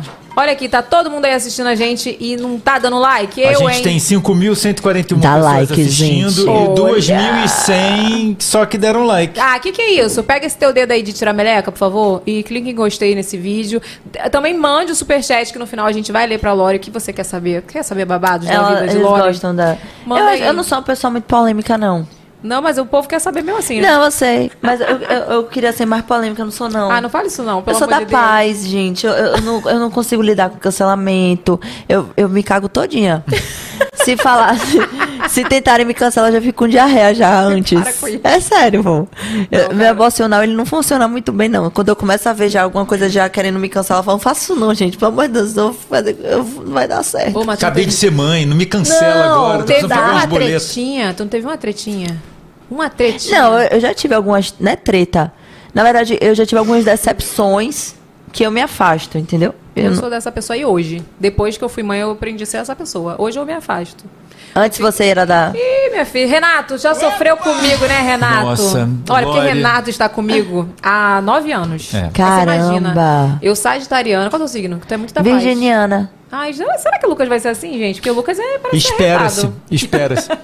Mas era, era um sofrimento, Lore. Era muito sofrido. Você não tá entendendo. Eu não conseguia guardar. Era um negócio que Não, eu também não aqui. sou de guardar, não. Eu não sou de guardar, não. Não, mas guardava um eu, desaforo, Lore. Mas eu, eu é, tipo, principalmente internet. Eu tenho pessoas que se afastaram da minha vida, que meus fãs. Vai ter várias perguntas aí. E eu termino não. Primeiro que eu não vou dar ibope para as pessoas que me fizeram bem. Eu dava o Ibope. Eu não. Eu Pra dava mim, o eles Ibope, já morreram ligava já. pro Ibope e gravava a mensagem do Ibope. Mas aí eu a gente muda muito, né? Depois que a gente Caramba, é eu- mas eu sempre fui assim. Eu sempre fui uma pessoa que, assim, eu valorizo muito as pessoas que estão do meu lado. Bota na minha casa, dou comida, lavo roupa, faz o que quiser, bota aqui, faz. E quando eu começo a me decepcionar com essa pessoa, eu dou várias chances. Várias. Então, eu também. Várias chances. Aí tem a chance final. que nessa. É sério, eu tava conversando com minha mãe essa semana sobre isso. Eu falei, é impressionante o quanto eu amei uma pessoa, dando um exemplo aqui. Amei, assim, de irmandade, de viver na minha casa comigo 24 horas. E me decepcionou tanto, me machucou tanto, que a- pessoa morre pra mim. Mas assim, gente, é. Morre.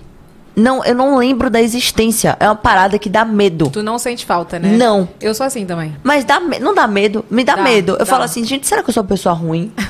porque, porque assim, é, vivia comigo. Eu amava. Só que me machucou num ponto. E não é uma coisa do tipo assim, eu vou esquecer, você vai morrer pra mim. Não é jogar na cara do outro. Não, simplesmente se afasta. Simplesmente eu me afasto e, e desaparece da minha vida, assim, sabe? É, é impressionante. E às vezes as pessoas comentam, ah, não sei que tal pessoa. Eu falo, caramba, tem essa tal pessoa. Eu não acho que você é uma pessoa ruim por isso, não acho que eu sou também, porque eu sou bem- exatamente assim. Depois que eu tiro, muita gente pergunta assim: ah, você não sente falta de alguém? Eu, falo, não. sinto. Eu também não. Não sinto. Gente, é sério. E se saiu é porque teve um motivo. É, entendeu? e assim, o que, é, o que é mais engraçado, vamos dizer assim, é porque meus fãs, por exemplo, por exemplo, que eles não sabem o motivo real de certas pessoas terem saído da minha, saído da minha vida. O único recado que eu dou é, tipo assim, pra eles terem saído, eles me machucaram muito. Sim. Independente do motivo que tenha sido, eles me decepcionaram muito, no nível muito forte. E acabou. Eu não preciso ficar dando ibope, porque. tá- Ah, por que você não Porra, fala né? com tal pessoa? Por que, que você não. Não. Sabe, tipo, eu dei muita chance. Pode ter certeza, gente. Eu dei. Quem deu chance fui eu. eu dei- não tô falando que eu sou perfeita e que eu não tive minha parcela de erro em qualquer das circunstâncias que tenha acontecido. Eu aprendi muito, evolui muito. Mas assim, sumiu da minha vida, sabe? Não era pra participar mais. Deu certo enquanto era pra ter dado. As coisas. Eu, eu cresci, amadureci ali com aquela pessoa naquele momento. Hoje não fazem mais parte da minha vida. E também não, não desejo mal, não. Morreu mesmo. Não, sim. Tipo assim, se- seguiu a vida dessa. Vai lá seguir sua vida e me deixa seguir minha vida. Só que a maioria das pessoas não me deixam seguir minha vida, continuam na minha função, gente. Parem! Mas é bom por isso, é bom você Parem. não, é bom você não ser polêmica por isso. Porque se você fosse polêmica, fosse lá e pau e, né, botasse a- o babado pra todo mundo ver, é pior, porque aí É. aí que a pessoa vai ficar mais Mas assim, ainda- já tem tanto tempo, gente. Segue a vida de vocês. né? Deixa mim vai paz. perguntar- Olha, se você quiser saber sobre isso que ela está falando, mande o superchat que eu vou perguntar no final. A louca. Olha aqui. Vamos, vamos fazer babado da vida? Vamos, Vini? Vamos. O que a gente tá falando aqui, ó?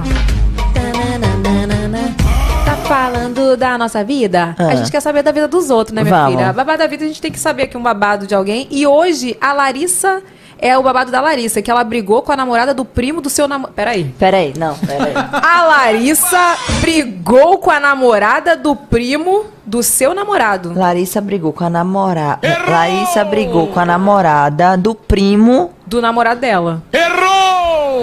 Tu entendeu? Porque Ainda não. Eu sou essa pessoa aí. Que tu vai falar dez vezes, eu não vou entender. Larissa brigou com a namorada do pri o primo do namorado. O primo é do namorado dela. O primo é do namorado Tem uma dela. namorada. Tem uma namorada. Ela brigou com a namorada dele, desse Ou seja, primo. essa namorada é como se fosse uma prima dele. É. Entendeu? Do namorado dela. Prima. Não tem concunhado? É. Sei então lá. a prima da Com prima, com prima. é a prima, a prima prima dela. Prima da prima dela. Tá bom. Por causa de ciúmes do passado. Vamos ouvir o babado dela. Boa noite, Eve, Renato, Vini, convidada, tudo bem? Bom, meu babado da vida é o seguinte: eu estou com meu namorado faz uns 5 anos, né? Que a gente namora e tudo mais. E ele tem vários primos. Eu, há muitos anos antes de começar a namorar, eu fiquei com um dos primos dele. E esse primo dele tinha uma namorada, né? E ela descobriu por outras bocas que eu já tinha ficado com o namorado dela e achou ruim, brigou comigo, fez mó. E eu só ignorei. Eu falei, cara, quem vive de passado é museu. Então você tá no museu porque eu tô bem tranquila aqui, linda e plena, feliz com meu namorado. Pois bem, ela fez esse auê todo à toa, porque hoje em dia eles não estão mais juntos, porque ela traiu ele e ela tá com outra pessoa. E eu tô aqui sendo bem feliz, linda e plena com o meu namorado. Um beijo, amo vocês. Ela tá lá sendo feliz e prima com o namorado, que é primo do namorado dela, certo? Não. Não, que é primo. Calma aí. Olha só, vamos contar Meu a história Deus, de outro sou- ponto. Vai. Ó, no passado. Cadê sua ela- carinha? Quero te ver. Quer me ver? Quero. No, no passado, Ah. ela pegou o primo do namorado. Deu uns pega nele, não sei com Hum. O quem- namorado sabe. Não sei com Sabe. que intensidade, Sabe. acho Ah. que sabe. Pegou, não sei com que intensidade. Passou, esse Hum. homem ficou no passado, ela namorou esse, esse outro menino que é o namorado dela atual. Atual. É. Aí tava com ele, Larissa, pegou ele ali, tava no pega e brigou. Aí a, a atual namorada desse primo. primo que ela já pegou ficou descobriu que ela já tinha pego o cara. Foi requentar um assunto de 50 anos Ih, atrás. ciúme do passado. É, Ih, muito ruim ciúme do passado. isso, Isso aí é muito coisa, ruim. isso aí é coisa da, da escola.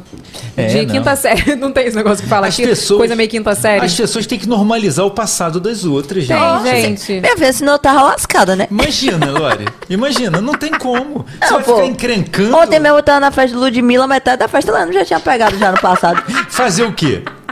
Fala aí, minha filha. Não tem como. Ó, minha filha, eu falo não, porque graças a Deus Diego não era famoso, né, senhor? Porque olha. Não, gente, não tem como não, pô. Não, mas é mesmo. Acho que tem nada a ver, até porque não tava com você, gente. O que conta é. E o pior, com você. eu sei da maioria da- das peguetes antigas dele e eu tava ontem conversando com um monte. Do meu lado aqui, a gente senta, conversa, resenha, fala, tem amizade. Isso aí se chama maturidade. É, minha gente, vai ficar se estressando, tá casado, tá com Olha filho aqui. já, velho. Mas vamos ligar pra ela ou não vamos hoje? Evelyn, a gente tem um protocolo aqui. A gente tem uma roleta. Por favor, bota a roleta na tela, seu Vini. Lore no comando é o nome da roleta hoje, hein? Lore, a gente quer muito ligar. Então a gente, gente tem. adora, é. Tá. Esquecer, esquece, esquecer é ótimo. Esquece, liga sim, liga não, liga, liga e deve ligar. Nem tem hoje Lore resolve. É. Então vai, vai. Vamos ver se a gente liga ou se a gente não liga. Liga não! Ah, ou não vamos fugir do protocolo, Não, meu amorzinho, vamos. porque Vamos, aí o é. que, que acontece? A gente tem a roleta aqui. Aí se der sim, a gente liga pra pessoa. Sim. Só que a roleta, quando dá não, a gente fala, não, vamos ligar, vamos ligar, vamos ligar assim mesmo. Então pra quem tem roleta? Pois é, tem que seguir o protocolo. Então vamos seguir seguir, não vamos protocolo. ligar. Mas então, meu amor. Manda um beijo pra Larissa. Vamos mandar um beijo pra Larissa. Larissa, um beijo pra você. Que bom que você tá aí, né? Até hoje com seu boy.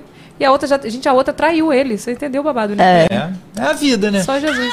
A pessoa, geralmente a pessoa minha que tem esse comportamento assim, é porque imagina que os outros são iguais a ela. É. Sim. Né? Faz sentido, né? Sim. Faz sentido, faz Sim. sentido. É, Verdade. eu acho. Então tá, gente, é isso. É. É, sobre isso. A roleta disse que não, então a gente não. Agora liga. sim, viu, mas gente, eu tive um namorado também que eu fui corna Maria Maria. E ele não tava nem aí pra mim, não, viu? Ele não achava que eu tava fazendo as coisas erradas, não. Ele me traía a beça, ele não tinha ciúme de mim, não. Sério? Sério. É, di- porque diz que é certo. Se a pessoa Pois é. ela tem ciúme. Não, B, ele fazia muito bem feito, porque ele me traiu, as galhas, bate lá, bateu lá no teto, voltou. E eu fazia minhas coisas, saía pra, pra jantar, pra festa com minhas amigas, ele pode ir. De boa. De boa. Esse aí, ele. Eu acho que é ele um faz parte ali do- dos 10% que não. Né? Peraí, já vi. Olha aqui, voltando para a sua vida de dançarina maravilhosa. Por que que você- o que, que mudou na sua vida quando você entrou pro Balé do Faustão? Porque você contou que entrou, tal. Sim, sim, sim. Aí se formou na mesma época, tudo. Sim. O que, que mudou na sua vida? E por que, que você saiu também? A gente quer saber, né? Tá, na verdade, acho que é, hum, as pessoas perguntam assim, Lori, qual foi a virada de chave, assim, da sua carreira e tal? Eu acho que não teve uma virada de chave do tipo assim, meu Deus, ganhou o Big Brother, tipo isso, sabe? Mas o concurso do Faustão foi muito importante pra mim. Muito. Eu já vinha numa crescente, como eu falei, eu vinha do FIT, já estava sendo conhecida demais na internet, eu já tinha um número de seguidor alto quando ganhei o, o Faustão. E ganhei o Faustão, fiquei dois anos lá, então foi um. Foi, tipo assim, sabe a escadinha mesmo? Foi degrau por degrau. E ele fez parte ali da minha escada e me ajudou demais é, nesse processo. E foi de muito aprendizado, porque era também fora do meu, da minha zona de conforto, tá no Faustão, né? É, porque não era o estilo de dança que eu costumava dançar, era uma coisa mais jazz, mais, sabe? E que era muito engraçado dançando, né, minha gente? Perdidaça ali.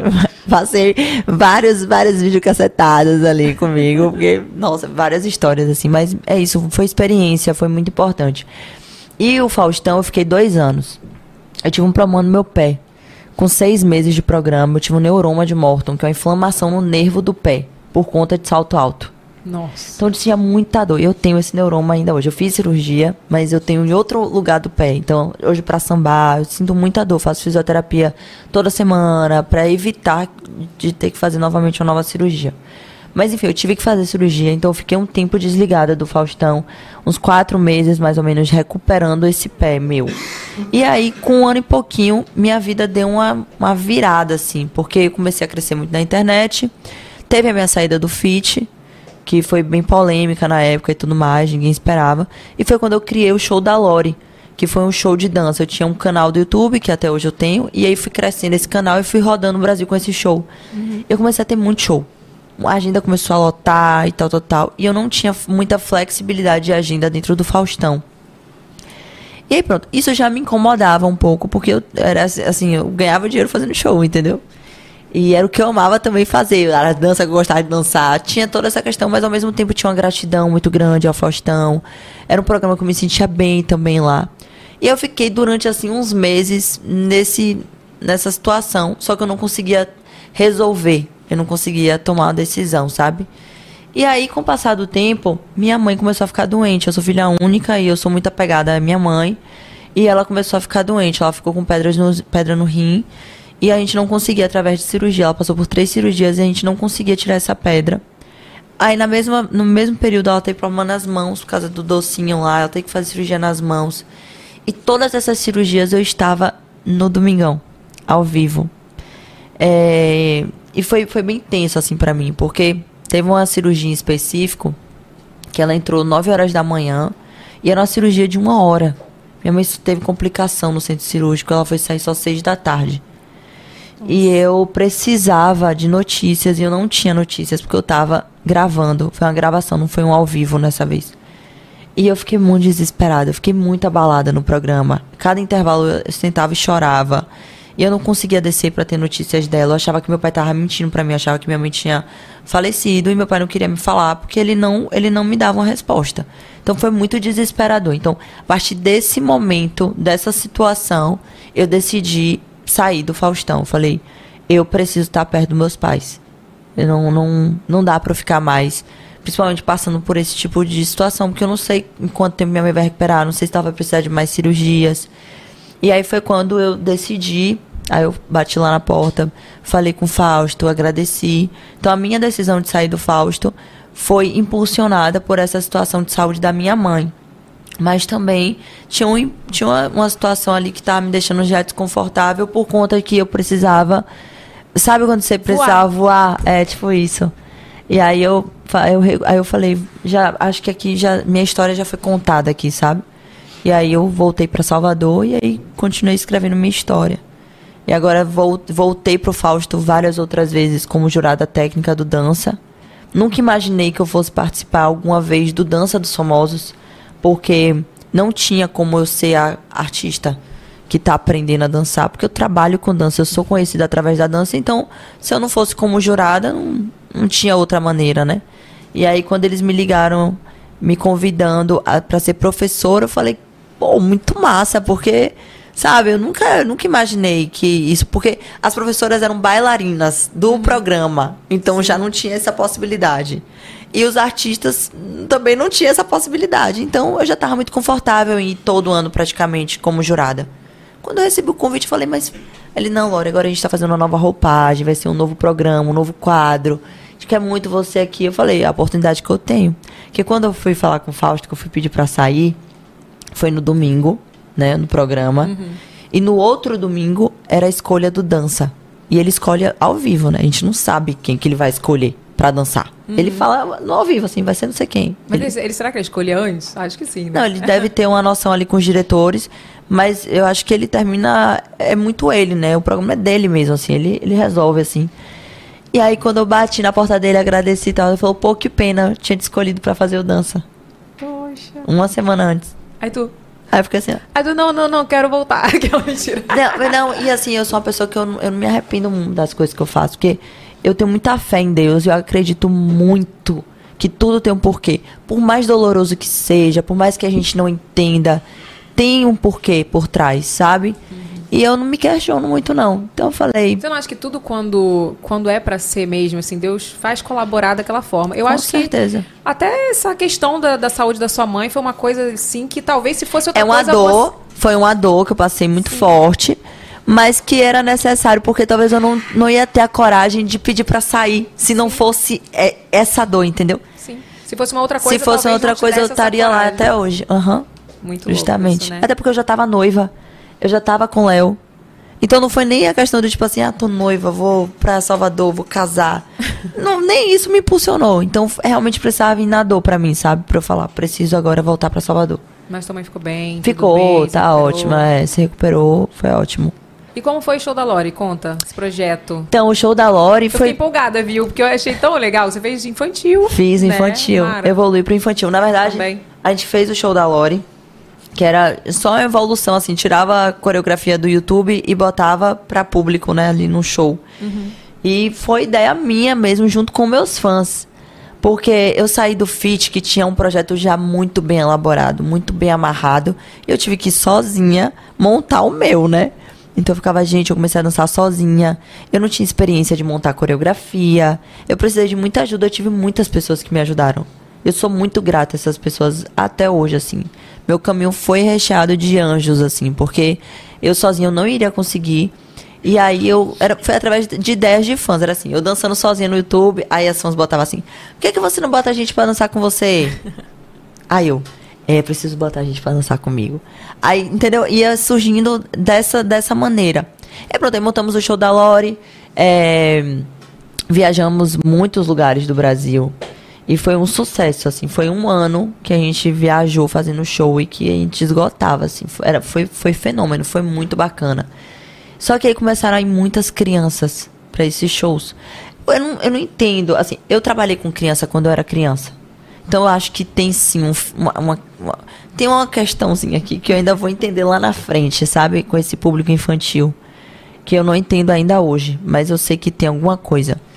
Eu comecei com 9 anos trabalhando com criança. Eu trabalhei 6 anos enquanto eu era criança com criança. E aí veio o show da Lori, que era para um público adulto, adolescente. Só tinha criança. Só tinha criança. Você olhava à frente do palco, só tinha criança. Eu comecei a ficar desconfortável. Porque não era roupa, eu nunca fui de vestir muitas roupas assim mais vulgar assim, mas era uma roupa mais curta. Não era um projeto pensado para criança, né? Você e aí eu- a, a coreografia sarrando, não sei o quê, apagar a luz e toma, era isso. E aí eu sarrava na cara das crianças, pô, na minha frente. É, é, realmente não É, tava realmente. bacana. É, realmente. Eu queria saber o que, que dava Mas na cabeça só, das mães levarem pro show da Lori. eu acho que as mães ficavam me assistindo em casa pra aprender a dançar. É a galera da nossa idade, assim, que gosta de botar ali um negocinho pra aprender a fazer bonito nas festas. E as crianças eh, de, de. Como é que fala? Ficava assistindo ali, tipo assim. Qual é, qual é aquele negócio que fala? Por osmose. Mas não é não, Lore. Olha só, lá vou eu com você sabia. É. Se você pensar, as crianças amavam a Carla Pérez e o Tchan. Sim, eu, eu era uma delas. tipo, depois a Carla teve um projeto para criança, ela É. viu, ela entendeu essa, essa pegada dela infantil Sim, e sim, tudo, sim. e ela super seguiu nesse caminho. Mas se você lembrar, é, é, o Tchan era um sucesso com adulto e muito mais com criança. As crianças amavam o Gente, Tchan. olha só, a boquinha da garrafa aqui não era do El Chan, era Olha, do... agora você Gera samba. Gera samba. É, você A gente sarrando dançava, lá, mas cara. você lembra, dançar na boca. Quantas crianças dançavam na boquinha Não, da amor, você garrafa? não tá gente? entendendo. Eu tava com o Fantástico Mundo da Lore, que evoluiu pro Fantástico Mundo da Lore. Eu criei um música, a gente teve um musical e tal, tal, tal. Aí a gente chega, eu toda fantasiada, pô. Um, um- assim, né? Eu já com música infantil. A gente tem mais de 10 músicas lançadas, com clipe, com tudo. No Spotify, em todas as. as- ah, esqueci agora a palavra. Em todos os negócios digitais. plataformas né? de As plataformas de streaming. Aí eu chegava assim, aí eu, e aí? O que é que você quer fazer? Ela, você pode fazer um story comigo sarrando? aí a mãe, ela ama, ela ama. Você faz? E eu ficava assim, ó. Ah, Eu com a- uma- um vestido, assim, Uma todo rodado. E tá a Lorena lá sarrando com a criança. Ela falava, não quer uma mão vai na cabeça aí, outra na cinturinha. Ela, não, tia, vamos sarrar, apaga a luz e toma. Eu falava, tá bom, vamos então fazer. Gente, é outra, não adianta, é outra geração, gente, não tem jeito. Mas é porque não tem a maldade. Não tem. Eu tive uma polêmica muito grande, né? Quando eu, quando eu lancei o, o- a parte infantil, é, eu ajudei a compor minhas três primeiras músicas. Foi a aula de dancinha, que é um dos maiores sucessos que eu tenho. É, não lembro os nomes tudo. E, a- e Galeroca e a outra eu esqueci, que foi a que deu polêmica. Porque eu acho que eu bloqueei tanto na minha cabeça que eu esqueci. Mas era falando que é, senta, senta, senta. Era isso. Rapaz, aí. Como é que você manda as crianças sentarem? Eu falei, ah, pronto, se você manda a criança sentar, ela vai fazer o quê? Você fala, senta aí. É pra sentar. É pra sentar na cadeirinha, Só que né? se você tá com maldade na sua cabeça que eu tô mandando a criança sentar em outro lugar, aí não é, não é a minha música que tá falando isso, é a sua cabeça que tá interpretando dessa maneira. A maldade tá na sua cabeça, meu amor. Mas dançar a coreografia que manda sentar do TikTok pode, Não, né? bem, não é só sentar. No TikTok não tem só sentar, tem meu só amor. sentar. Tem a Glock, tem a não sei o quê, tem a dança, né? Né? Gente, não dá pra entender Tem- isso. não, não consigo. E, é, e tem isso também, né? Então, a gente, é, é, pra mim, um desafio maior de trabalhar com infantil é, foi esse conflito de identidades. Eu tive. Grande. Porque eu dançava todo tipo de música, as crianças se apaixonaram por mim dançando esse tipo de música. Olha a situação. Aí eu começo a trabalhar com infantil. Eu tenho que parar de dançar esse tipo de música. E, e ir totalmente pro infantil, que é o que, que é o certo. Uhum. Mas as crianças não querem me ver dançando isso. As crianças que me acompanhavam não queriam, entendeu? Era um fã da Lori. Era fã da Lori dançando ali o YouTube. Isso aí. Não, eu super entendo. É, foi loucura, que meu até, amor. por- até hoje é por isso que meu projeto infantil não foi pro ar, né, Renan? Porque é muito difícil você fazer essa separação. A diferença Evelyn, é que você não sabe dançar nenhuma nem outra Mas eu não ia música. dançar. Quem disse que eu ia dançar? Eu, meu projeto Mas de é dança. muito, é muito difícil, porque assim, era, era do nível do tipo assim, você não pode mais usar short jeans. Sim, eu sei. Você não pode mais usar um decote. Você- e eu sou uma mulher que eu, que eu gosto de, tipo, me produzir, eu gosto de me arrumar, eu gosto de me sentir empoderada. Não quer dizer que eu perca isso com a parte do infantil, mas você cria um personagem, né? É porque, na verdade, você, se você vai trabalhar com infantil, você tem que mudar completamente. Você se anula. Você se anula. Isso aconteceu com o Lucas Neto. Tipo assim, eu que sou da época que o Lucas Neto começou, pra quem não sabe, o Lucas Neto começou fazendo canal de fofoca. Ele fazia vídeo falando de outros youtubers. Falava mal disso? de todo mundo. Falava, deu processo, porque ele falava mal mesmo, tipo TV fama do YouTube, sabe? Uma parada assim. E assim, quando ele começou a fazer trabalho infantil, ele também penou. Porque ele não tinha uma equipe de profissionais Que auxiliavam ele que ali. auxiliavam e que eram, é, como é que fala? É, específicos para trabalhar Sim, com sim, criança. sim. Hoje a equipe do Lucas Neto tem. Ele falou que tem Psic- tipo psicólogo, tem é, pedagogo. é. Tem tudo, exatamente. Então, assim, é muito complicado. Então, você quer seguir esse caminho? Você não quer? Com o que que você quer fazer? É, é mais complicado. É isso sabe? aí. E Eu assim, imagino. por exemplo, viradouro. Pô, eu sou musa, eu amo. Não é questão de ser musa. Questão de estar na avenida, de estar sambando. Eu amo. Você não ia poder. Pô, mas e aí? Eu com a bunda toda de fora agora. Como é que eu vou fazer, entendeu? Não ia poder, no caso. É isso. E, e eu tive esse conflito de identidade. Eu acho que é, não é que não tenha sido um sucesso, deu muito certo o infantil. A gente fez um musical, a gente rodou.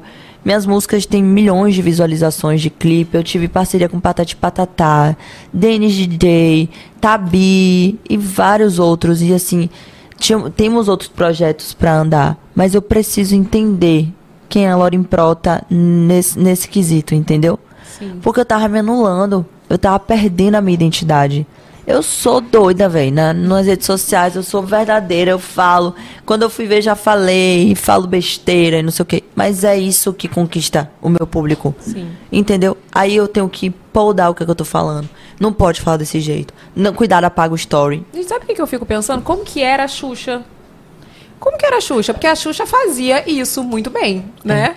Mas eu acho que era porque era outro tempo, você não Era acha? outro tempo, Evelyn. era não, outro é outro. Gente, Xuxa, as roupas Eu de acho. Os Xuxa. programas, Evelyn, eles aconteciam, é, ao, do que- mesmo sendo um programa gravado, eles aconteciam e nunca mais eles eram passados. Então você falava uma coisa. Acabou, e a não tem Xuxa histó- não tem falava- internet a pra Xuxa replicar. fala- eu amo a Xuxa. Amo, Amo. Acho Eu amo maravilhosa. também. Mas a Xuxa falava umas coisas horrorosas para as crianças. Tipo, que é ela e que tá ok.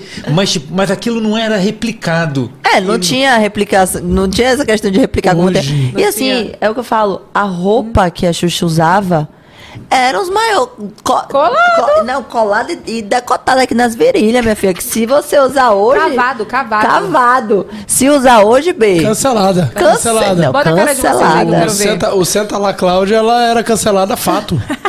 Gente, Hoje- senta lá, Cláudia. Hoje em dia ela seria cancelada sem nenhuma dúvida. Não. É mesmo. To- Entendeu? É. Era outro tempo, né? É. Mas ela tinha, porque eu lembro, eu era muito fã, né? Tipo assim, a nave ia embora, minha filha, eu chorava. Chorava. Tivemos essa revelação aqui outro dia que você Não chorava. é, eu É. chorava quando a nave. Minha irmã que contou no podcast da minha irmã.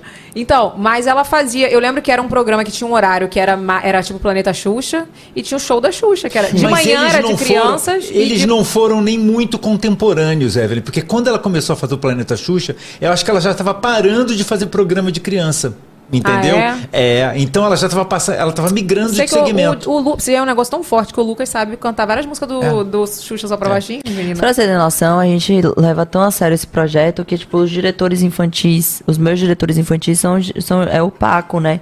E o Pablo. O Paco, ela- ele trabalha com a Xuxa desde essa época. Ele fez o Xuxa só pra baixinhos, tudo. Contratei também o Marcelo, que era o figurinho, que é até hoje o stylist da Xuxa. Então a gente fez, começou a fazer tudo bem pensadinho, assim, do projeto. Não, ficou lindo. Veio a cara. pandemia, meu amor.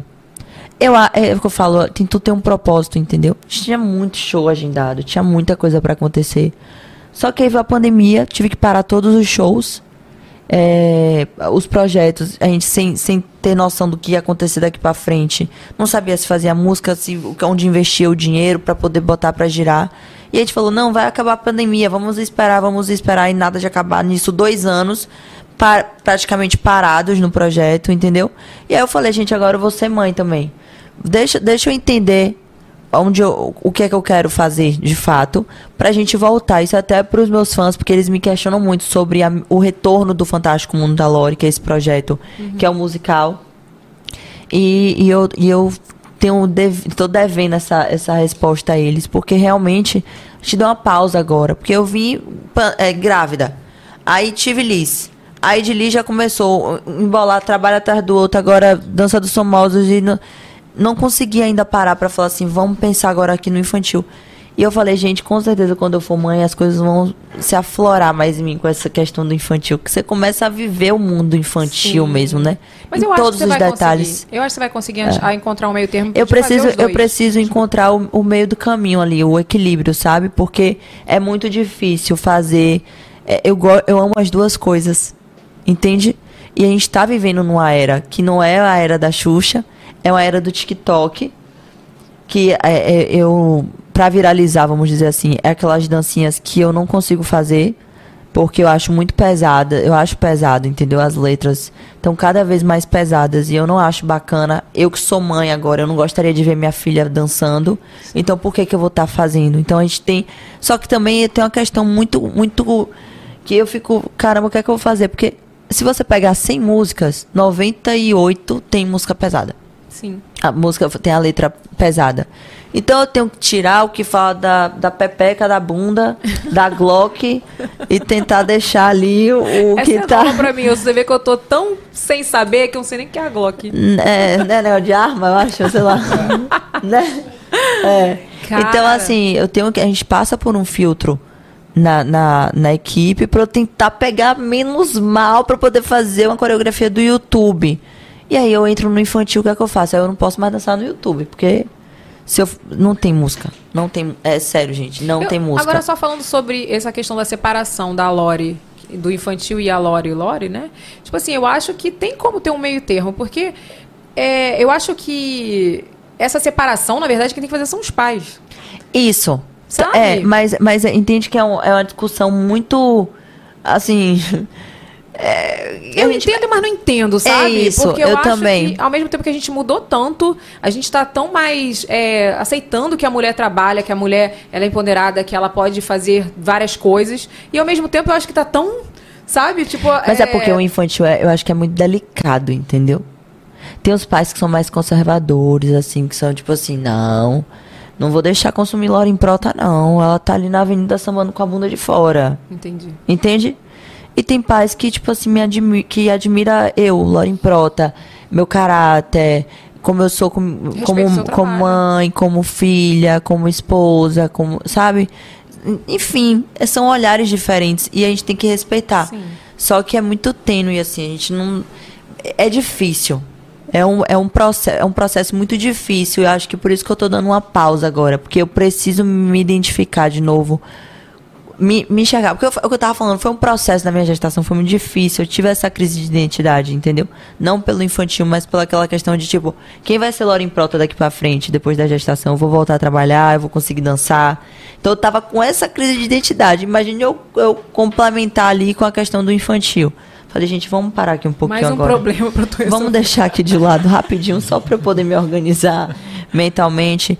E é uma coisa que precisa vir de mim, entendeu? Não é de ninguém mais. Eu preciso entender. E eu sei que eu vou achar essa resposta no momento certo. Não é agora. Mas no momento certo eu vou achar. Vai orando, vai E colocando. vai dar certo. Deus vai dar o caminho. É. Olha aqui, vamos pro momento jabá? Bora.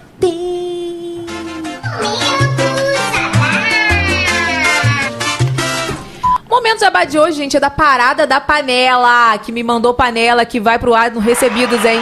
Semana que vem esse vídeo vai pro ar com a a graça do Senhor, né, Renato? A panela vai a, a caixa de panela vai sair lá da porta da casa? Vai, gente. Olha só, elas me mandaram as panelas É, lá em mais de um casa. mês, né, velho? Mais de um mês. E eu não abri. Sabe por que eu não abri?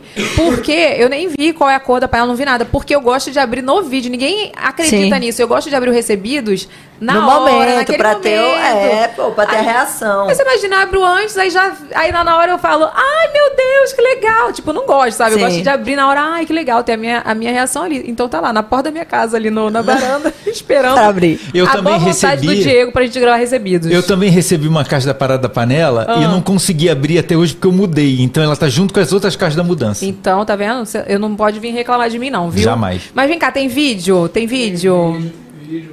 Bota um vídeo aí, E Vini. se você gosta de cor, chegou no lugar certo. Parada da Panela tem mais de 55 itens em 10 cores para você deixar a sua cozinha aí muito, muito linda, né? Então, se você gosta de rosa, gosta, quer ter a cozinha da Barbie, quer tela lilás, a cor né, que te favorece, a cor que você mais gosta, aqui é possível, tá bom? Vou deixar aqui o nosso Instagram também, o nosso site, a gente envia para todo o Brasil. Eu, eu quero pedir pra mim, viu? Rapaz, que lindas. Tu viu? Eu amo essas cores, assim. Eu também. Candy colors, etc. Você vê que nós viemos já assim, ó, né? Também, rosa, é. Toda no... Ó, eu adoro as panelas ali. Eu, eu queria... eu- sério, se Agora- pudesse, eu botava toda... de- Um de cada cor lá em casa. Eu fiquei curiosa pra abrir minha caixa pra saber qual é a a cor cor da que chegou? minha. Ai, tu sabe, Renato? Me Sei. conta. Ah, me conta. Não, deixa ah, você abrir. eu, hein? Olha aí, Parada da Panela, vai ter o link aí no, no box de informações, né? Tá vendo aí, ó? Já manda pra Lori, que Lori vai Eu gostar. quero Mande pra Lori. panelinhas. aí eu tô chutando a Lori toda hora, Não, desculpa. nada, viu? não, você tá chutando a sola do, do, do pé. Só eu já chutei ela 80 vezes. Mas vem cá, vamos falar de família. Como que você conheceu Léo? Ixi, Maria. Aqui é, é. Senta aí, viu, minha gente? Porque agora vem história. Ai, gosto. É, vou dar uma resumida porque é grande nossa história, mas assim, eu tava trabalhando nessa agência de publicidade e eu era produtora, então eu trabalhava produzindo é, audiovisual, clips e também trabalhava com eventos. Trabalhava. Pô, peraí, ele, eu vou falar. Essa agência era do FIT. Era. Então, ele vivia lá mesmo, né? Que quando eu fui Vivia. gravar um projeto lá, ele tava lá. Tava, vivia lá, minha filha. Era. Porque era a agência que trabalhava é, é, com tudo isso lá em Salvador, sabe? Uhum. E aí eu produzia os clipes dele. Eu é que era produtora. Eu que alugava estúdio, via alimentação da equipe, alugava material de câmera, áudio. Então vocês se conheceram nessa época? Uhum. Eu conheci Léo, eu tá, era 2011, 2012.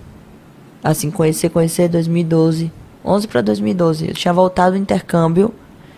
Foi, voltei do intercâmbio, comecei a estagiar.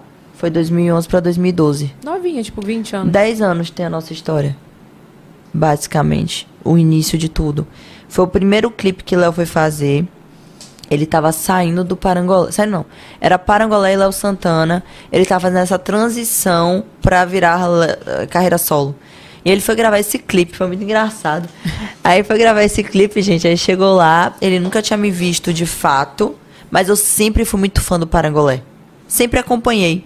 Eu era nova, é, antes de eu voltar do intercâmbio, eu tava com 16, 17 anos, ia pra um show ou outro, não ia pra todos, porque eu era menor de idade, meu pai não liberava pra eu ir assim. Mas sempre tava acompanhando, adorava as músicas, sempre tava dançando e tal. Então acompanhava Léo como ídolo ali, como um, eu era fã, não fã de tipo, ai, Léo Santana. Não era isso, era do tipo, porra, admiro, entendeu? O trabalho. Eu sou assim até hoje com as pessoas que eu admiro. Eu, não, eu nunca fui fã é, de chorar, de ir pra porta, tal, tal. Eu sempre respeitei mais assim, meu jeito de ser, mas sempre admi- eu admiro muitas pessoas, muitos artistas, enfim. E com ele era assim. E aí, é, fui gravar esse clipe dele. Quando eu cheguei lá, tinha uma mulher maravilhosa. Não, nesse primeiro dia não.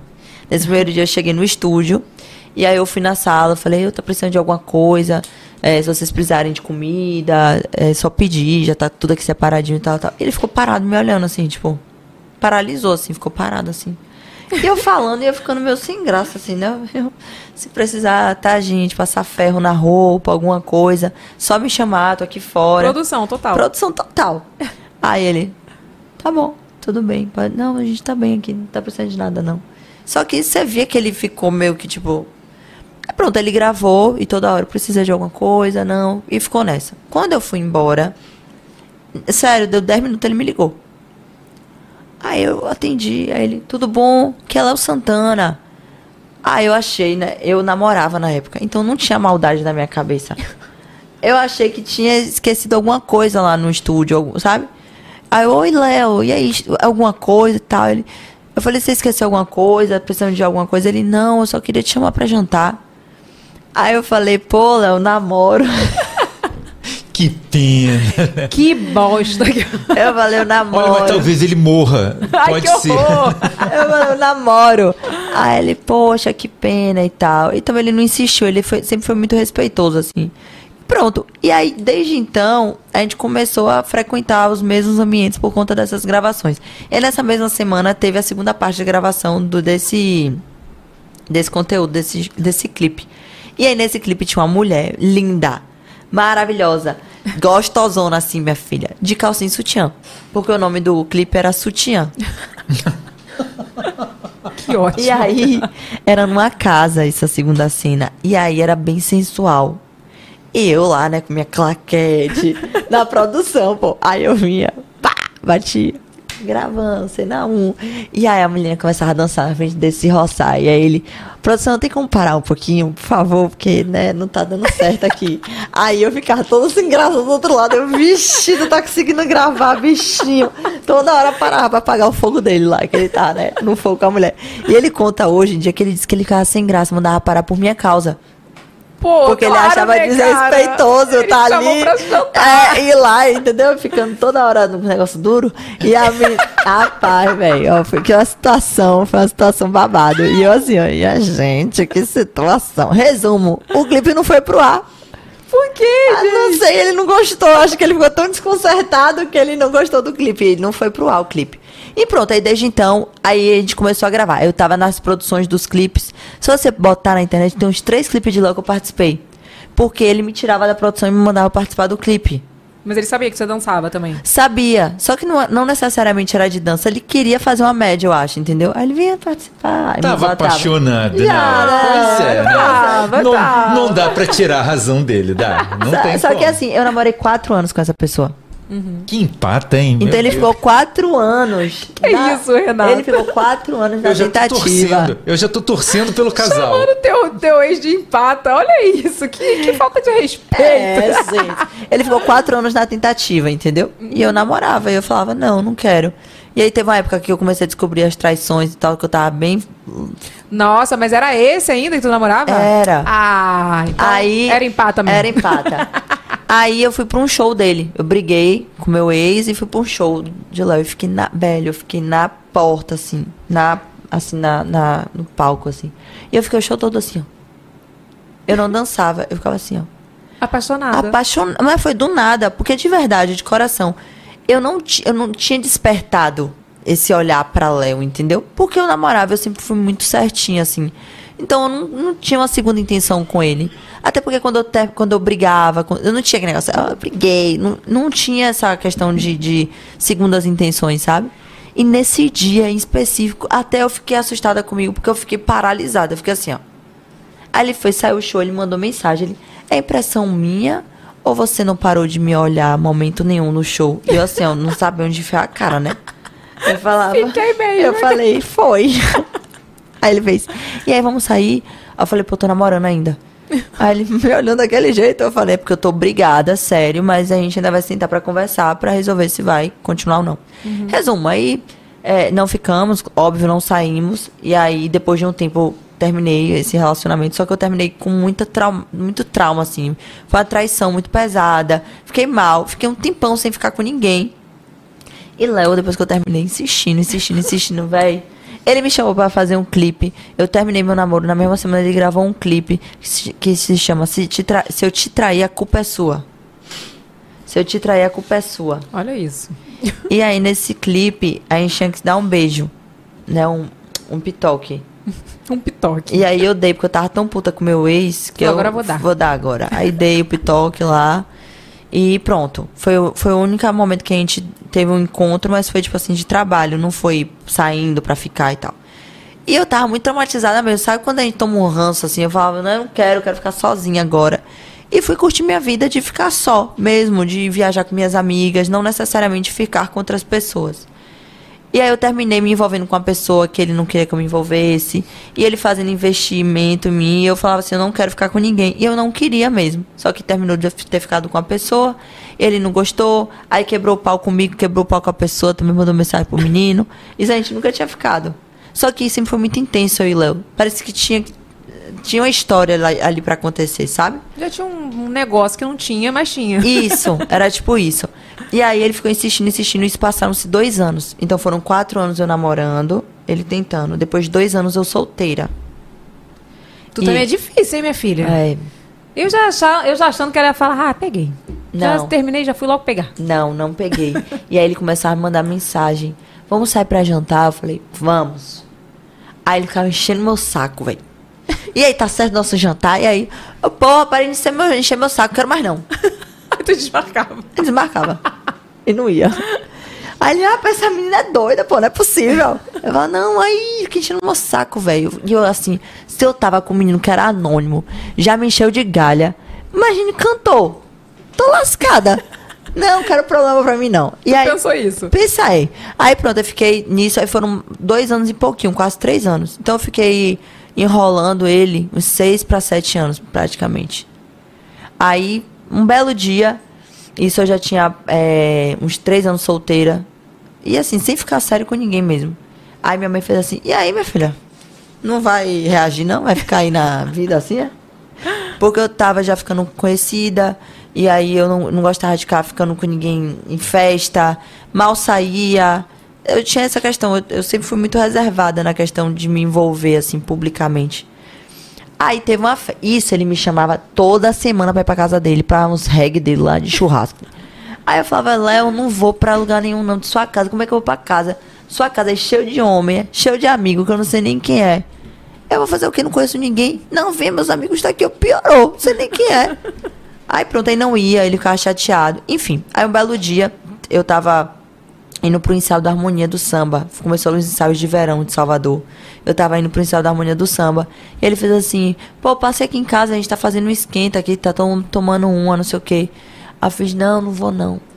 Aí Avni Vini, sabe quem é Avni que canta aquela? Ah, uh, de coração. É meu amigão.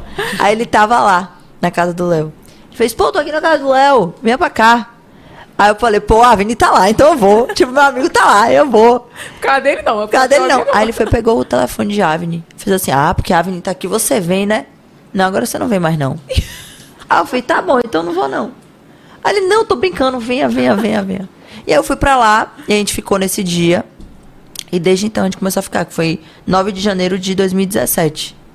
Aí ficamos, e aí com uma semana ele já tava me pedindo namoro. E eu falei, não, meu filho, tá doido. Vou namorar agora, né? nem é louca. E, mas foi muito intenso, muito intenso. Aí pronto, aí começamos a namorar, com três meses a gente noivou. Teve toda essa história nossa de idas e vindas. Que é o que eu falo, quando a gente tá vivendo ali um momento, é muito cansativo, sabe? Emocionalmente foi muito desgastante pra gente, tanto te mim quanto pra isso, ele. de- das, idas, das idas e vindas, como que foi isso? Porque você viver isso no anonimato é, é rápido, né, minha filha? Você resolve ali e acabou, ninguém sabe. Mas publicamente. E assim, por uma que que, e por que que foi, foi punk pra mim, principalmente? Porque era, era sem porquê. Não era tipo assim, a gente brigou, a gente discutiu, a gente, sei lá, teve uma agressão, teve uma traição, teve alguma. Não, é, gente, é sério, eu chegava em casa, noiva dele, ele chegava em casa ele. Deixa eu te falar, quero mais não. Eu, eu ficava assim, sério? Tá falando sério? Ele tô. Eu falei, Não, "Mas- ele? Ele. Antes era tu. Nunca terminei com o Léo. Não, antes era você Ah, que não sim. queria. Ficou fazendo. É, né, mas a gente furico tinha, doce. É. Ele não, ele era a questão dele mesmo. Acho do tipo, ele, ele- eu, gente, conversa, ele fala isso abertamente. Ele não aceitava estar gostando de alguém. Porque ele sempre foi solteiro. Então ele se via gostando de mim, tipo, apaixonado, real. A gente tava vivendo um, um amor ali. E ele falava, pô, como é que eu não tô conseguindo controlar meu sentimento? Não, eu vou terminar. Vai falar que quem manda sou eu aqui. Aí ele terminava, aí dava dois dias, tava chorando atrás, querendo voltar. Mas, Laura, isso depois de andar atrás de você seis anos. É, meu filho, desse Não faz jeito. sentido. Mas é, e ele faz fala... sim, porque é uma história linda, tem muitas idas e vindas. Eu mas, tô amando mas, essa ele, história. mas ele fala que é. Ele fala hoje em dia assim, ele, era muita imaturidade minha. Porque ele não, ele não achava que ele. Ele não, ele não se permitia gostar, entendeu? E eu sempre bati muito de frente com ele. Então ele terminava comigo eu falava, tá bom. E eu ia viver minha vida, ia fazer minhas coisas. Eu não ficava em casa. Eu chorava, eu sofria, eu sentia, mas eu não demonstrava, entendeu? Então ele falava, pô, a menina não gosta de mim, não. Pô, eu tô acabando com ela aqui, ela tá nem aí pra mim. Então, realmente foi muito desgastante pra gente, mas foi necessário, porque a gente conseguiu se moldar. Ele conseguiu respeitar o meu jeito de ser. Léo era uma pessoa machista, fria, sabe? Ele, porque era aquele bloqueio, né? Tipo assim, eu não vou me apaixonar por ninguém, eu não vou gostar de ninguém. E aí ele não. O meio também, né? Era. Tipo, é muito complicado. Era. Você não sabe quem tá se aproximando por- é, de você porque gosta de você. Tinha muito isso. Muito. Muito. Então, assim, foi bem, foi bem exaustivo. Mas, é, pra gente viver o que a gente vive hoje, em relação à nossa família, em relação à nossa maturidade como casal, de ter um diálogo, de ter troca, Eu falo, eu, assim, eu passei por um processo muito difícil com minhas amigas, minhas amigas de infância. Porque elas vivenciaram o meu processo de sofrimento todo com o Léo. De perto.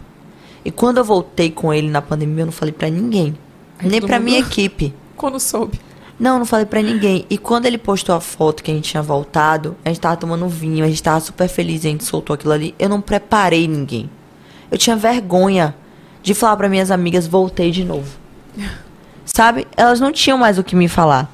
E aí, quando a gente voltou, que a gente casou, que a gente tem filho, que, ainda, que a gente tá passando por um processo totalmente diferente, eu, eu, não, che eu não consegui chegar pra ninguém e falar assim, ele mudou eu tô feliz agora. Sabe? A gente tá bem. Porque era uma parada muito distante de acontecer. Pra quem vivenciou o que a gente vivia ali de término de desgaste, não sei o quê, entender o que a gente vive hoje é muito longe. É uma parada que como é tipo assim, a Lorena tá aumentando. Eu falava, velho, eu não vou ficar falando o que é que eu tô vivendo hoje em dia, porque nem eu ia acreditar. Se alguém viesse me falar, eu não ia acreditar, entendeu?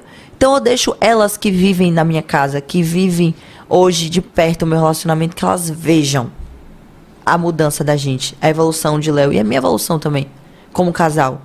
Porque não adianta a gente ficar falando. Não. Parece que a gente quer aumentar, parece que a gente quer se gabar e tal, entendeu? Então, E é eu... o que acontece muito, né? Tipo assim, a- a, primeira coisa que você vai falar quando. A desculpa, digamos assim. É, ele mudou. Ah, ele mudou. Ele, Ele tá mudou. diferente. Minha amiga ia falar, e você é o quê? Palhaça, né, Bê? ah, para com isso, Lorena, entendeu? Aí, Mas eu acho que é isso. Eu acho que o, você mostrar foi muito melhor do que você falar qualquer coisa. Sim, e é isso, a gente tá em evolução.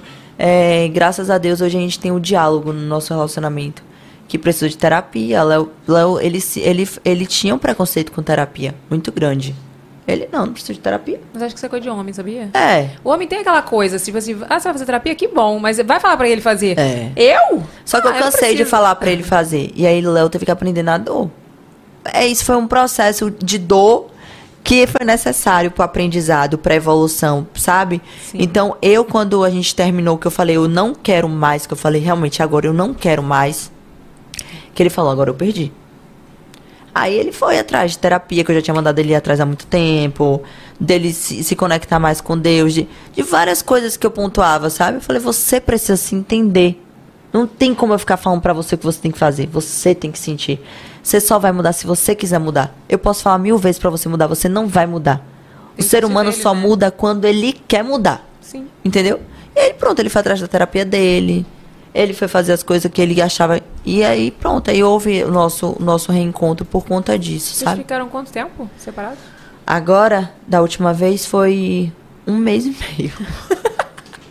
Eu achando que era dois anos, mentira. Não, não, não dava nem que tempo. era pra ser, cara. É, não dava nem tempo, porque eles ficaram seis anos pra começar. É, não dava. Não Não dava tinha esse tempo, no caso. Mas, mas, Lore, eu acho o seguinte, que quando não envolve nenhum tipo de coisa mais problemática, tipo agressão e tudo, quando é desentendimento, que as pessoas não conseguem chegar no denominador, eu acho que a melhor coisa é ninguém se meter.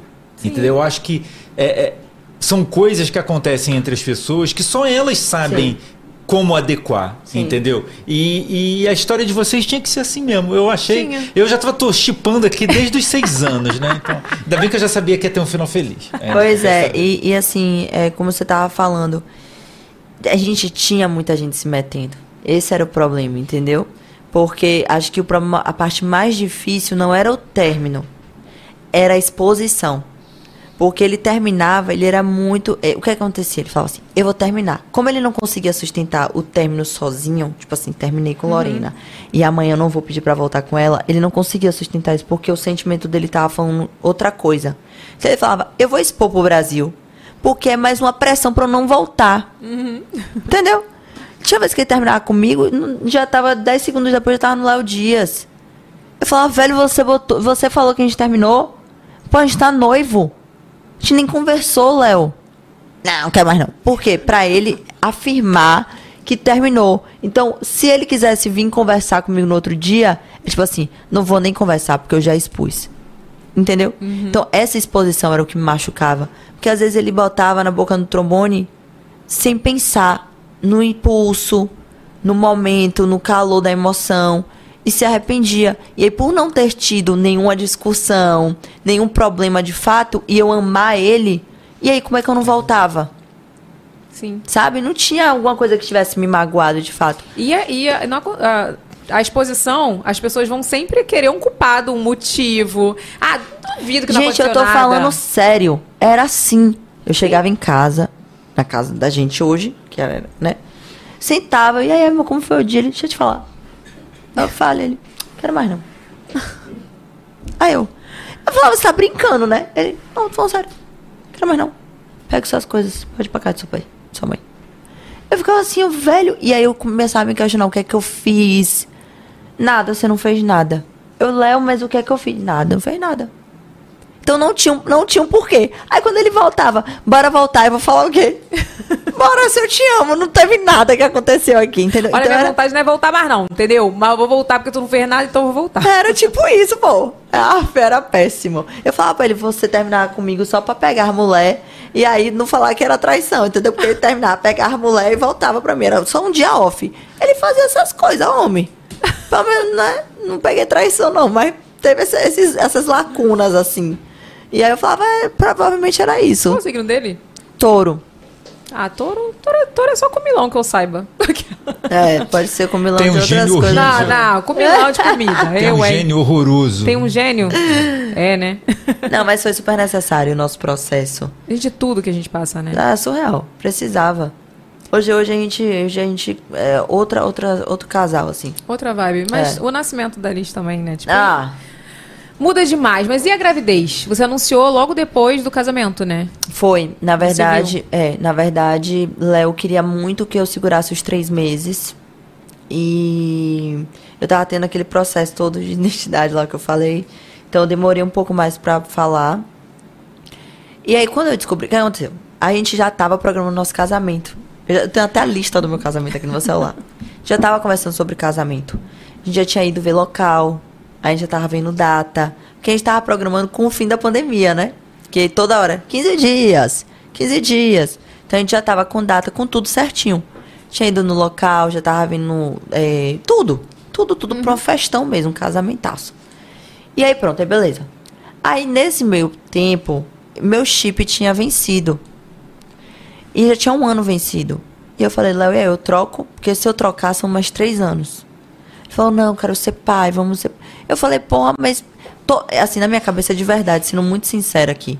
Na minha cabeça é, poxa, toda hora você termina e volta, termina e volta, termina e volta. As pessoas, de fato, não sabem o que tá acontecendo.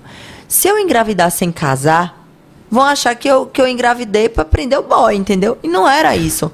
Gente, só que, tipo assim, a gente não podia também deixar de viver porque por causa, por causa dessa situação, porque a gente estava numa pandemia, então não tinha como casar. Eu também não podia deixar de faz, viver a minha vida, por exemplo, ter um filho que a gente sempre sonhou, por causa dessa questão, entendeu? Ele falou, pô, beleza, a gente quer casar, a gente vai casar.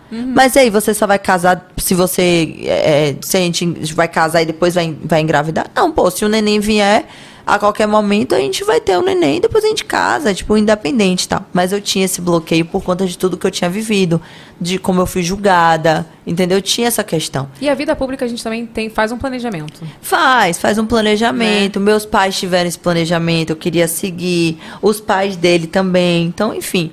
É, e aí, nesse processo, eu falei, ó, não tem como mudar o chip. Então, eu vou ficar aqui na, na reza, entendeu? E aí, fiquei um ano assim, tipo assim, com o chip vencido e eu não, eu não engravidava. E aí, a gente achou que ele tinha problema, que ele poderia ser estéreo, que, ou alguma coisa comigo. E a gente começou a fazer vários exames. Exames, exames, exames. Léo fez espermograma, fez tudo isso. E aí ele falou, ó, comigo tá tudo bem. O problema pode estar sendo com você, alguma coisa sua. Eu falei, o chip não é, porque tá vencido tem um ano já. Então deve ser alguma questão minha hormonal, não sei. E eu comecei a fazer os exames. E a médica falou, não, tá tudo bem com você também. Aí ele começou, é esse chip. Esse chip tá funcionando ainda. Eu falei, como que tá funcionando? Já tem um ano. Não, tá funcionando. Não é possível. Que não sei o quê. Eu falei, ó, eu vou tirar então. Porque já tá vencido, vencido por vencido, eu tirando ou não, já tá vencido, não vai fazer efeito nenhum. Eu vou mostrar pra ele que não é o chip. Pronto. Aí pronto, eu tirei em dezembro, em janeiro engravidei. Minha filha era o chip. Era o chip. chip Meu miserável. pai. Eu tô com ele aqui ainda. Eu troquei, botei outro agora. Era três anos. E ele já tava quatro anos no, no meu corpo já. Mas tava ali, tinha um resquício. Tinha um resquício, ele ficou ali ó, na, no negocinho aqui, na, na pontinha. Aí pronto, aí tirei, engravidei no outro mês. Só que a gente não esperava, entendeu? Porque na minha cabeça já tá vencida há um ano. A gente tá ali normal, tendo relação e sem, sem se prevenir. Então Uhum. poderia ter engravidado. Aí quando eu engravidei, ele mesmo falou, é, bora casar agora. Aí eu falei, pô, como é que a gente vai casar no meio da pandemia? Mas aí também foi o, o que a gente tava esperando, assim. Era pra ter sido daquela maneira. Foi muito, foi muito especial o casamento da gente. Foi muito íntimo, assim. Foi família. Foram 10 pessoas, sabe? E era pra ter sido daquele jeito. Você não acha que a pandemia foi bom, por um lado, essa questão? Muito. Da gente Pra mim, sim. separar realmente quem importa. Pra mim, é isso que eu falo. Não posso falar que a pandemia foi uma coisa boa. Não. Né? Porque é muito, é muito Uhum. pesado. Mas assim, vamos falar dessa parcela entre Lore e Léo, casal, é, que a gente precisou viver juntos. A gente precisou morar juntos, porque a gente tinha uma agenda muito, sabe, cada um para um lado. Então a gente precisou se conhecer de fato. Eu acho que talvez se não tivesse a pandemia, a gente não, talvez não teria essa oportunidade de conviver ali juntos. Essa foi, esse foi um ponto. E o outro ponto foi esse, o nosso casamento. E entender quem era necessário nesse momento, sabe? Que foi justamente nossa família. Claro que nossos amigos são importantíssimos, mas acho que no mundo que a gente vive hoje, é muita gente que se acha importante, que não é tão importante assim. E pra gente poder, di- tipo, distinguir é, cada pessoa é muito difícil na hora de fazer uma lista de casamento, sabe? Então, assim, a pandemia ela foi importante pra gente nesse quesito, mas é, eu acho que não é a palavra que ela foi boa, sabe? Mas ela foi É, foi, foi importante. tipo uma força do hábito de falar, foi bom por isso, mas óbvio que não foi, perdi É. meu pai na pandemia, É, né? sim, sim. Mas assim, é, eu digo, eu sempre falo que quem não aprendeu nada na- com a pandemia, não aprende mais. É isso aí. Porque assim, eu aprendi muito, não falo como você falou, não falo que foi uma coisa boa, porque longe de ser, ano Sim. passado foi o ano pior da minha vida, perdi Sim, meu pai. sim, sim. Mas assim, eu, o, um aninho do Lucas, que foi no auge da pandemia ali, eu comemorei com meu pai, com a minha mãe, sabe, minha sogra, e só que realmente assim. Não, e eu trago isso a- pra agora. Tipo tá, assim, sabe? o mêsversário de Liz, que a gente poderia estar fazendo mêsversário todo mês, porque a gente ganha muita coisa, gente. É muito fácil a gente fazer um mêsversário com produção, não sei o quê. Não, pra mim não. Hoje eu fiz um bolo pra ela. Tava. Sete meses que ela- É, tava, tipo assim, sabe, lá em Salvador é minha mãe, meu pai, a mãe de Léo, as irmãs, o Dindo, acabou. Não, mas As eu preciso minhas- fazer um desabafo sobre mês aniversário. Mês aniversário tem que ser isso, minha filha. Porque você imagina fazer Não, uma pô. festa. Mas tem gente que mês. faz, pô. Ah, não dá Eu não. não tenho paciência, não. Mas o que eu falo, talvez se não tivesse a pandemia e a gente não tivesse realmente entendido quem é necessário pra cada momento ali, Sim. eu estaria me matando hoje em dia pra fazer meu aniversário pra chamar meio mundo de gente, entendeu? É, tipo assim, eu amo festa com muita gente. Sim. Eu amo. Nossa, o Renato sabe que o Renato já fez várias festas comigo. Mas assim, eu acho que tudo tem o seu momento. E eu acho que com a pandemia a gente viu que esses momentos é o que a gente vai levar. Porque a gente vive numa vida online, numa vida pública que é, n- não deixa de ser a nossa vida, mas o off, né, é muito mais valorizado, assim. E, e, assim, a pandemia me fez ver isso, assim. Hoje eu agradeço a Deus pelos meus aniversários que eu fiz ali só, tipo, Só três, quatro é, pessoas. é isso aí, é muito Docinho, bom. Arrumei, fiz um triângulozinho. Eu nem doce o meu tem. Olha que minha mãe é dona de doce, viu? Faz doce. Eu só boto o bolo e o balão. Porque é meu só. tinha, viu? o- é só eu ia te julgar. Ia te julgar agora. Que tipo de influenciador é você Não, gente. que não faz mer- mêsversário da criança, francamente? Ó, é só o tempo, juro por Deus. É o tempo de eu colocar a roupinha dela, Hum. botar ela na cama, fazer a foto com a, a- a- o meizinho ali. E ela venceu o prazo. E ela validade. acabou e ela dorme. Não tem. E aí, se tá um barulhão lá em casa, aí ela não dorme, aí fica estressada. É, Fala, não, gente, tirou a foto, tá bonitinha, tá ali pra gente lembrar o resto da vida e acabou. Ou eu valorizei, viu, meu aniversário. Eu fazia cada um, minha filha. Eu fantasiava todo mundo. e aí eu fico pensando, eu no segundo filho, eu vou precisar fazer isso. Porque senão vai ter aquele preconceito do segundo filho que o Renato tem. Que ele fala que ele. Tu é o segundo filho, né? Eu sou o segundo filho. Diz que o primeiro tem tudo, tem livro do bebê. Não. Aí o segundo não tem, fala o livro do bebê, não Vou, tem vou nada. contar então pra Então Lore, conta minha pra história. Lore, conta. Lore, meu irmão, eu quando casei, fui despachado de casa com tudo meu. Mandaram embora. Tudo, todas as minhas. Cataram tudo e mandaram. Aí eu peguei meu livro do bebê, minha mãe me entregou. Meu livro do bebê tinha meu nome escrito. Tinha nada, só o nome. Tinha meu nome, meu nome. Aí eu falei, mãe, mas só tem meu nome. Aí eu olhei o do meu irmão, que Tinha tava- foto, tudo, cabelinho, cabelos, pé- umbigo. umbigo, pé, tudo. Eu falei, gente, aí ela virou e falou. Pé, pé. Pé Aí ela ótimo. falou: no dia que você tiver um filho de três anos e meio e tiver outro pra cuidar, tu vem, tu preenche o livro do bebê dele. Eu falei, Olha, "É, não. tá." Gente, Eu- e pior eu eu, que que nem, nem, nem, nem isso eu fiz, Liz. Tu não fez? Não. Eu fiz, viu? Tem cabelinho, primeiro cortezinho de Ixi. cabelo. Eu sou terrível. É. Eu fiz. Eu queria, eu, assim, eu fico com o coração doído. Ah, já faz, já faz o mês aniversário. Tu da não guardou nenhum biguinho? Eu guardei, mas tá, não tá podre. Já, a Laura é muito assim, desapegada. Quantos signos? Já perguntei 10 vezes. eu esqueci. Virginiana. Virgem, pô. Vi- O Lucas, ele é meio assim... é, não dá pra saber ainda, mas eu acho que ele, ele, ele é muito certinho. Metódico. Metódico. Você É, é, assim, organizar demais. organizado. Organizado. Minha assessora ali que o diga, coitada. Só... Mas cadê o livro do bebê que não tem, gente? Da bebê? Não, porque aí, aí é Livro do questão bebê de é antigo. É antigos também, não Ninguém é? escreve mais, né? Não, ah, ninguém eu nem amo, sabe escrever cara. mais. Não, eu ganhei tanto. Meus fãs mandaram tanto livro do bebê. Gente, eu tenho tudo. É, porta-fotos lá. Pra, Pra botar a mãozinha. Ai, não. Não, eu fiz do Lucas a mão. o- Tem um negócio que tu bota o, o- um gesso. Eu tenho isso porque a mulher foi lá em casa. Ela E insistiu fez. tanto que eu falei: venha minha filha aqui em casa fazer. Não, esse é pra fazer o molde, que a O pessoa vai molde, lá. ela enfiou a Não, esse é um que vem um porta-retrato e é como se fosse uma massa. E aí você atocha ali a- o pé Ah. ou a mão e aí fica a marca. Só que você vê como é que eu também esqueci, que eu sou meio desligada. Eu fiz o Lucas tava com um ano. Aí eu botei, ele tinha um ano, pra eu não esquecer. Ele Porque- tinha 15 anos. Ele Não, tinha. Ele nada. acabou. É, pois é.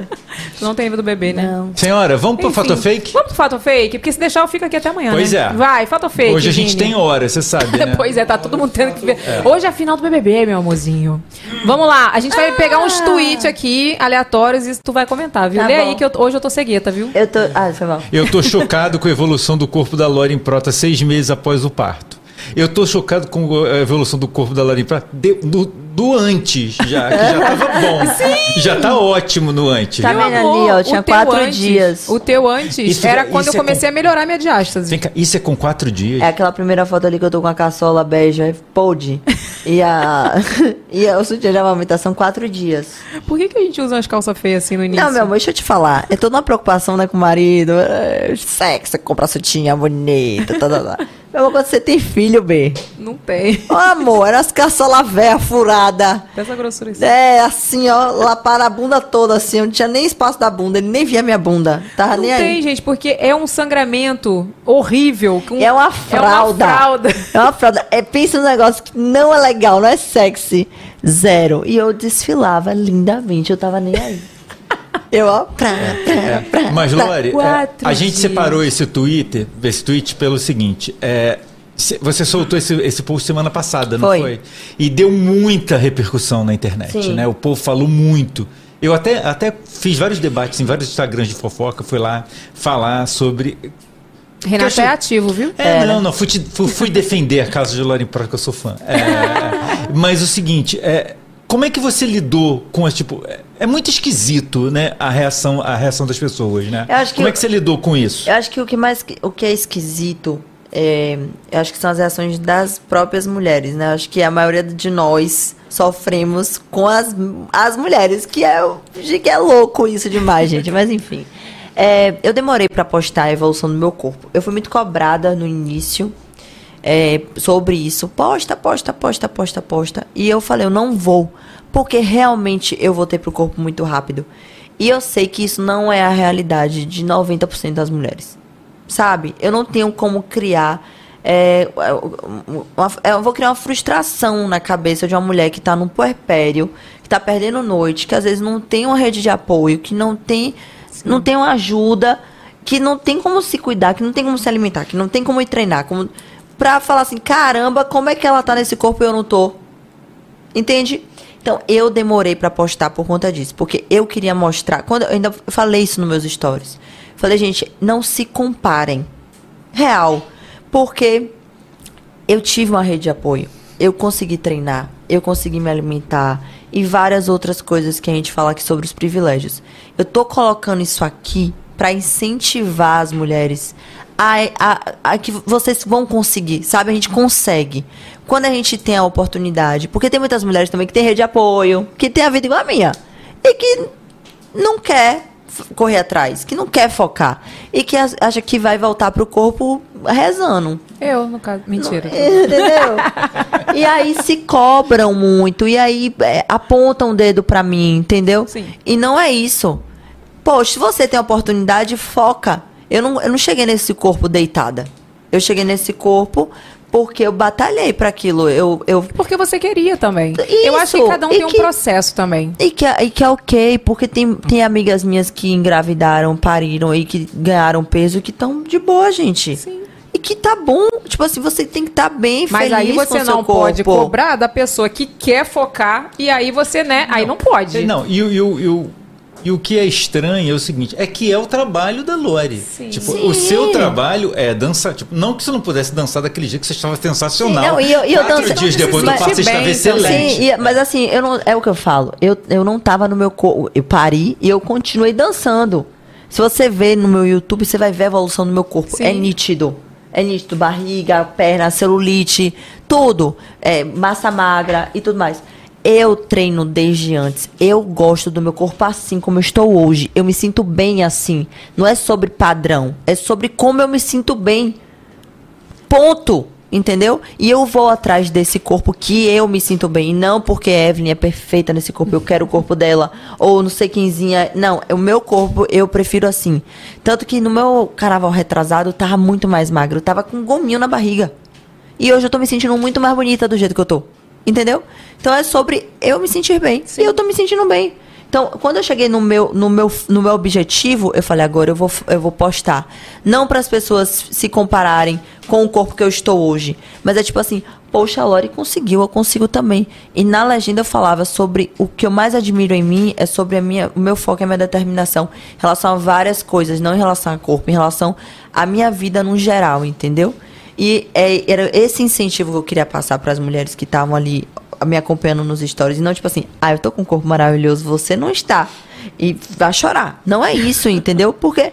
Não, porque a gente posta e as pessoas julgam como se a gente estivesse querendo fazer isso. Mas se você não postasse, iam falar do mesmo jeito. É. E agora, eu achei de uma responsabilidade muito grande você esperar até pra você postar e não pra chegar ao resultado esperado ou nada, mas essa questão da responsabilidade mesmo. Porque eu acho que a, a- a partir do momento que você influencia pessoas, você tá na mídia ali, você influencia pessoas. Tem mães que te acompanham, tem Total. mulheres, né? A todo momento. A gente tem que outras ter realidades, essa... como você falou. É. Eu achei muito legal. Obrigada. Que lindo, lindo. Vamos pro outro fato fake? Então bota. Será que. Vale aí, Vini. Vini ou Renato? Lorimbrota tem que virar a rainha de bateria, velho. Ô, beleza. Ou a voz do Vini tá ruim hoje, né? Coitado. Tô, Desculpa, tá tá, Vini? Tá tipo eu. Sabe o que, é isso? É o carnaval, meu É, amorzinho. eu tô nesse Carnaval, viu? Sacana. Desfilei muito. Caraca, tá vendo? O povo quer tudo raiva. É isso, na verdade, é, quando a gente ganhou ano retrasado, rolaram alguns burburinhos, algumas conversas, inclusive agora, esse carnaval, comentaram, nossa, você é a rainha da Viradouro, né? E eu falava, gente, não sei, é? Porque eu não- realmente não sabia. E algumas pessoas lá de dentro comentaram comigo isso. Eu não sei se realmente houve essa conversa e por conta da minha gestação meio que não aconteceu, Uhum. mas é, é, é o que eu falo, Deus sabe de todas as coisas. É, eu hoje ser rainha eu não conseguiria dar conta, entendeu? Por conta de Liz muito pequenininha e de tudo que eu venho vivendo. Mas assim seria seria muito incrível porque cada vez que eu participo da, da- dos desfiles da Viradouro, que eu vou para a comunidade ali, que eu participo dos ensaios, eu me sinto cada vez mais parte, sabe?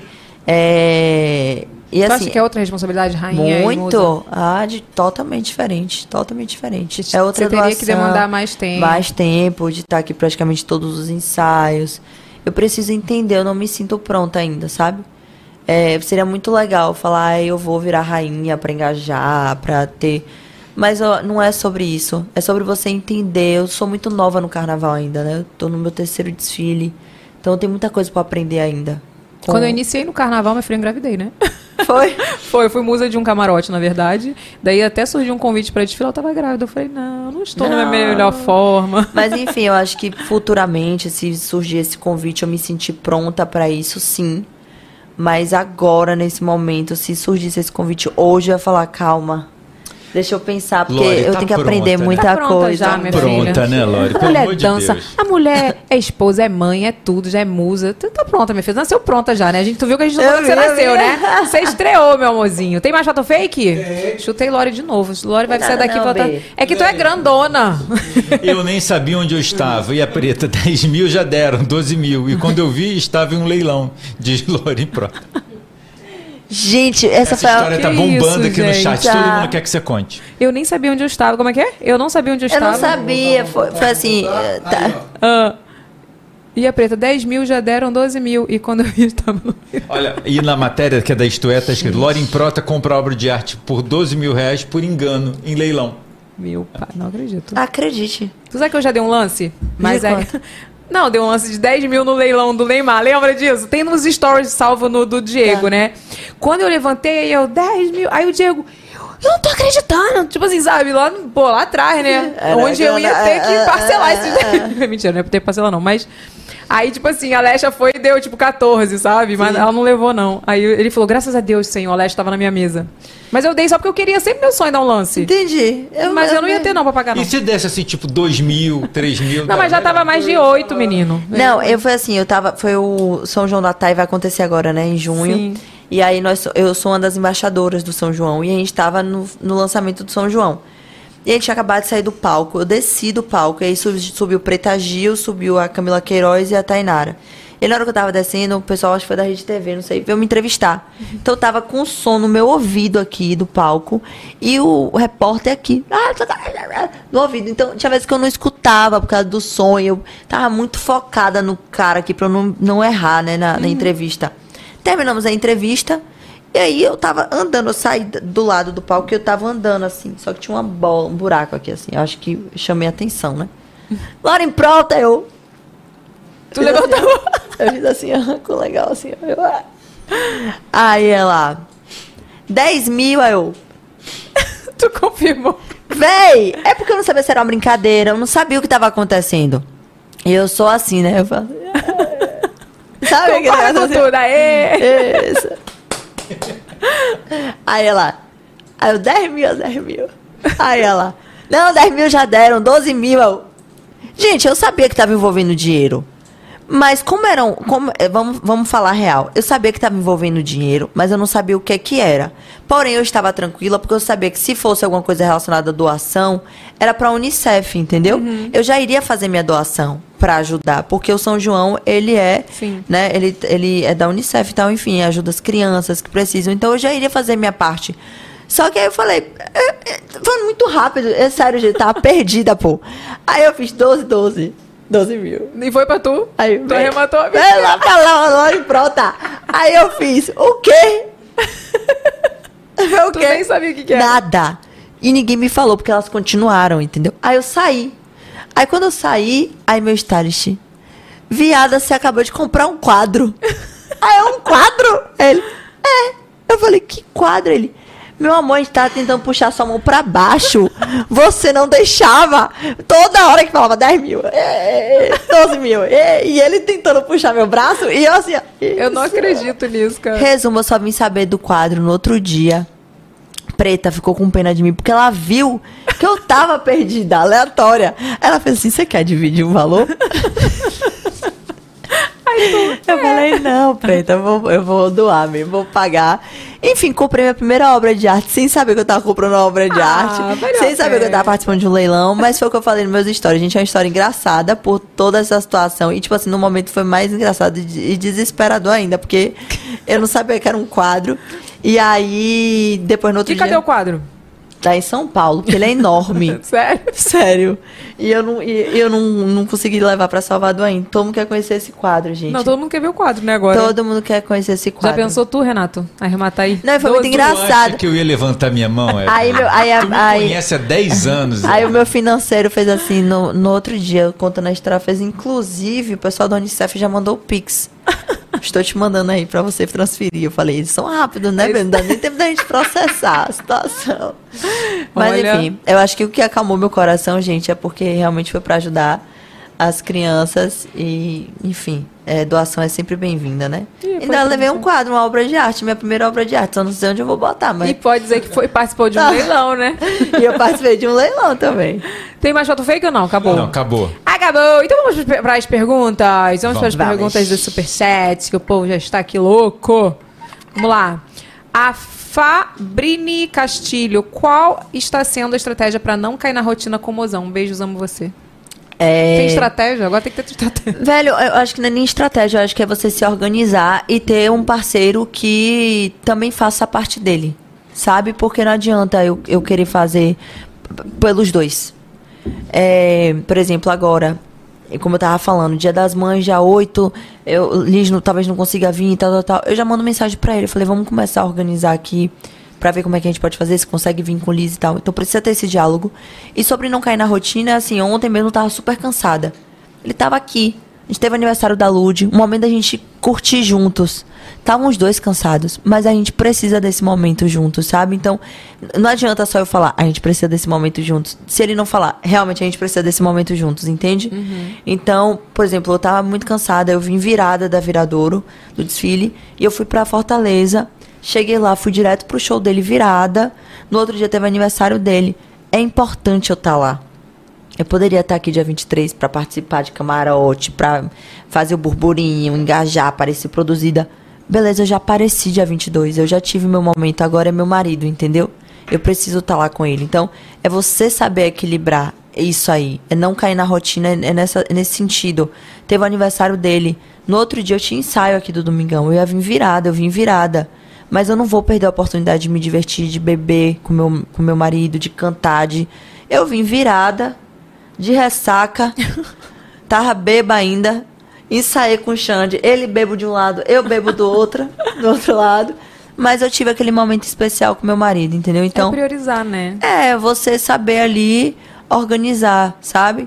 E eu acho que é por isso que a gente não cai na rotina, eu e Léo, porque ele entende que eu não vou só fazer o movimento sozinha. Ele precisa também fazer o movimento pra gente conseguir organizar juntos essa vida da gente, sabe? Eu quero essa maturidade aí, meu. Eu tô desorganizada. real. Camille 29, vai viajar após o carnaval com Léo e Liz? Não. Não, minha filha, a gente ficou dois anos parado em casa sem trabalhar. Agora tá na hora da gente trabalhar, viu? É certíssima. Mas a gente pretende, final do ano, fazer uma viagem pro meu aniversário. Seu aniversário quando? Setembro, dia primeiro. E Ana Marta perguntou, Lore, qual está sendo o maior desafio com a dança dos famosos? Vários desafios. Acho que o maior é suprir a expectativa do Xande. É, porque ele cria uma expectativa. Qualquer artista cria uma expectativa de tipo, dele, né? De tipo, será que eu vou conseguir dançar? É, tá sendo muito desafiador, porque além de você ter que ensinar a pessoa ali a dançar, você tem que ter o tato. Porque eu já sei dançar. Pra mim é fácil. Aí você tá ali repetindo 5, 10, 15, 20, 30 vezes a mesma coisa. Você não perder a paciência de uma coisa que você já sabe fazer, você entender que aquela pessoa não tem a mesma facilidade que Sim. você. Você tem que ter um, uma organização mental ali muito fácil, muito, muito organizada mesmo, pra não. Ah, como é que você não tá entendendo? Você tem que botar esse canudo aqui! sabe? Então tem que ter esse equilíbrio. E eu acho que pra mim, como profissional, é a novidade, o desafio da dança, do- da dança de salão, né? De você dançar a dois. É difícil, É né? muito, porque eu Pô, danço pisa- sozinha. Deus me defenda. Eu não danço nem sozinha. Eu danço sozinha a vida inteira, gente. Eu dancei sozinha a vida inteira. E agora eu tenho que mostrar como é que me conduz, porque ele é homem, né? Ali. Uhum. Claro que, por exemplo, a gente teve um discurso, uma discussão lá uma- de- do Gil, né? Que no- na dança dele ele teve a parte que ele conduzia e que ele era conduzido. Mas com o Xande ainda eu não consigo trabalhar dessa maneira. Então, Cada um é de um jeito, né? Não então, tem ensinando ele a como conduzir, enfim. E tá sendo bem legal. Eu vou- tá bem, bem massa, tanto pra mim quanto pra ele. Como profissional e como um artista que tá entendendo que pode dançar, sabe? Ah, eu tô adorando assistir. É então, porque conduzir é muito difícil. É muito. É muito. Na Hoje dança- mesmo a gente discutiu várias vezes. É, na dança de eu salão. ele, porque tipo, eu falo, você vai me dar sua mão assim. Assim. Ah. Pra eu pegar aqui. Aí ele vem com a mão assim, ó. Aí eu vou dar uns tapas. É. Assim, não. O grande desafio, tipo, do homem na dança de salão é esse, porque o homem é que, tipo, na tradicional, é que lá tu dá uma en- uma enrolada, né? Dou. Tu, você, Eu dou uma conduzida você nele, dá assim, o truque lá pra Dou uns fazer. gritos, dou umas puxadas. Mas na, mas na dança de salão, tipo, o homem faz.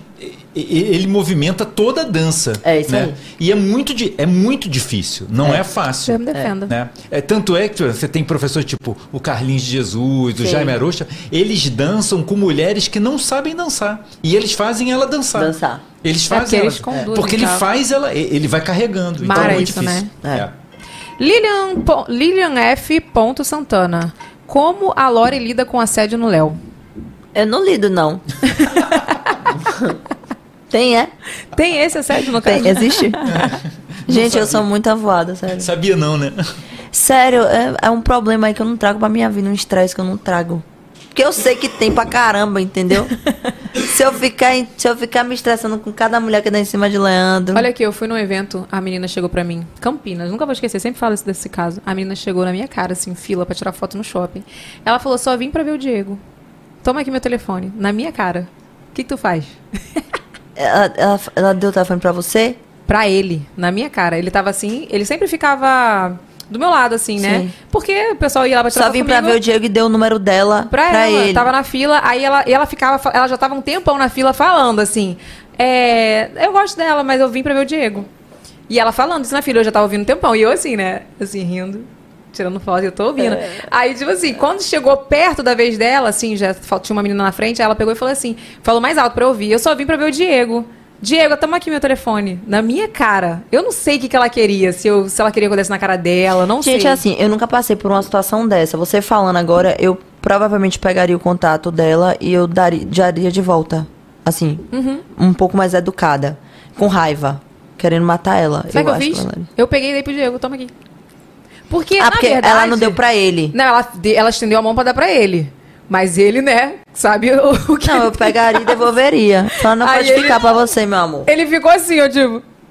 Sabe, tipo, não sabia o que Ah, fazer. então pra você de volta. Aí eu peguei, pega aqui, ó. Aí eu dei, né? Aí ele, não, não, ele. Aí eu queria ver essa atitude dele, sabe? Aí ela riu, sabe? Eu não sei o que ela queria, se ela foi de Não, mas é isso que eu tô brincadeira. falando. eu- Depende da intenção, é o que eu falo. Eu tô em show de Léo, a menina entra. Ai, Maria, que maravilhoso seu marido, hein?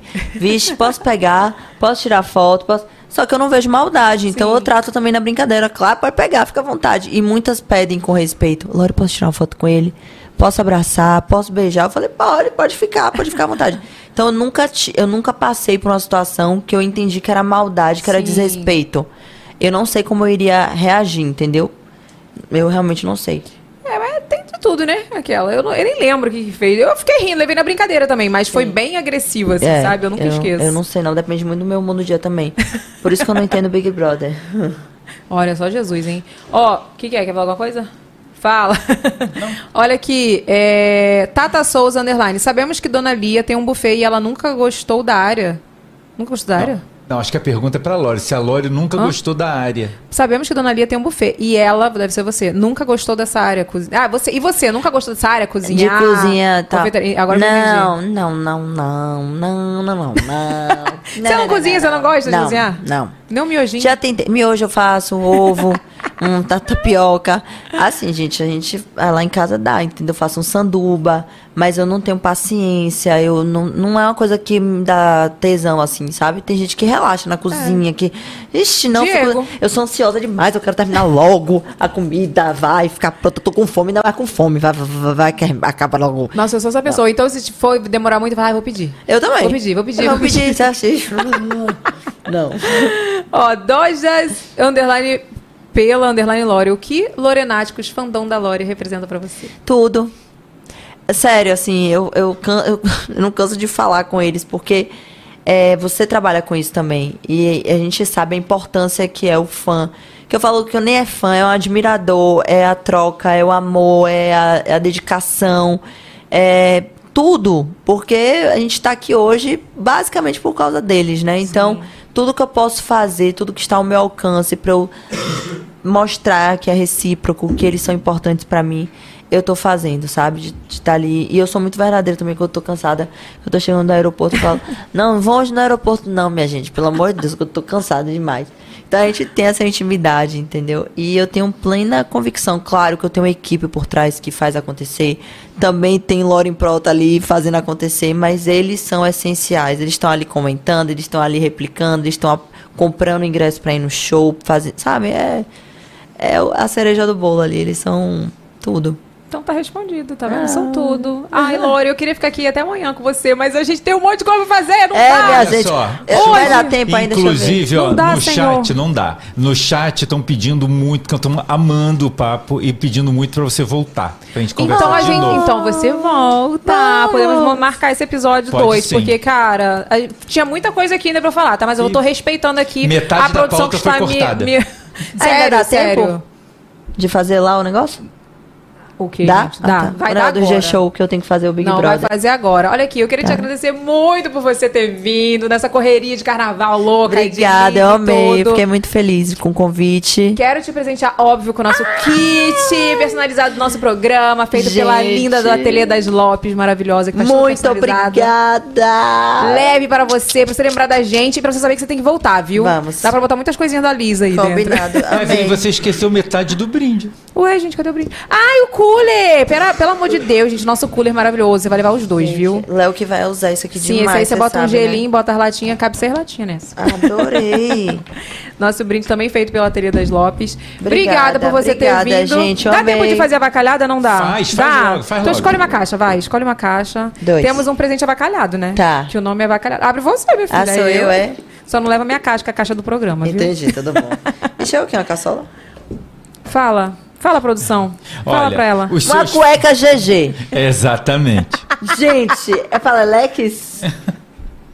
Olha aqui, nosso, nosso presente avacalhado. É pra te sacanear, viu? seus fãs, seus fãs mandaram comprar uma coisa GG pra você. Isso foi é, sugestão dos seus fãs. Então Gente, você, eu adorei. Olha como eles são. Você Eu vou dar pra com- Leandro. pra você. Olha que lindo.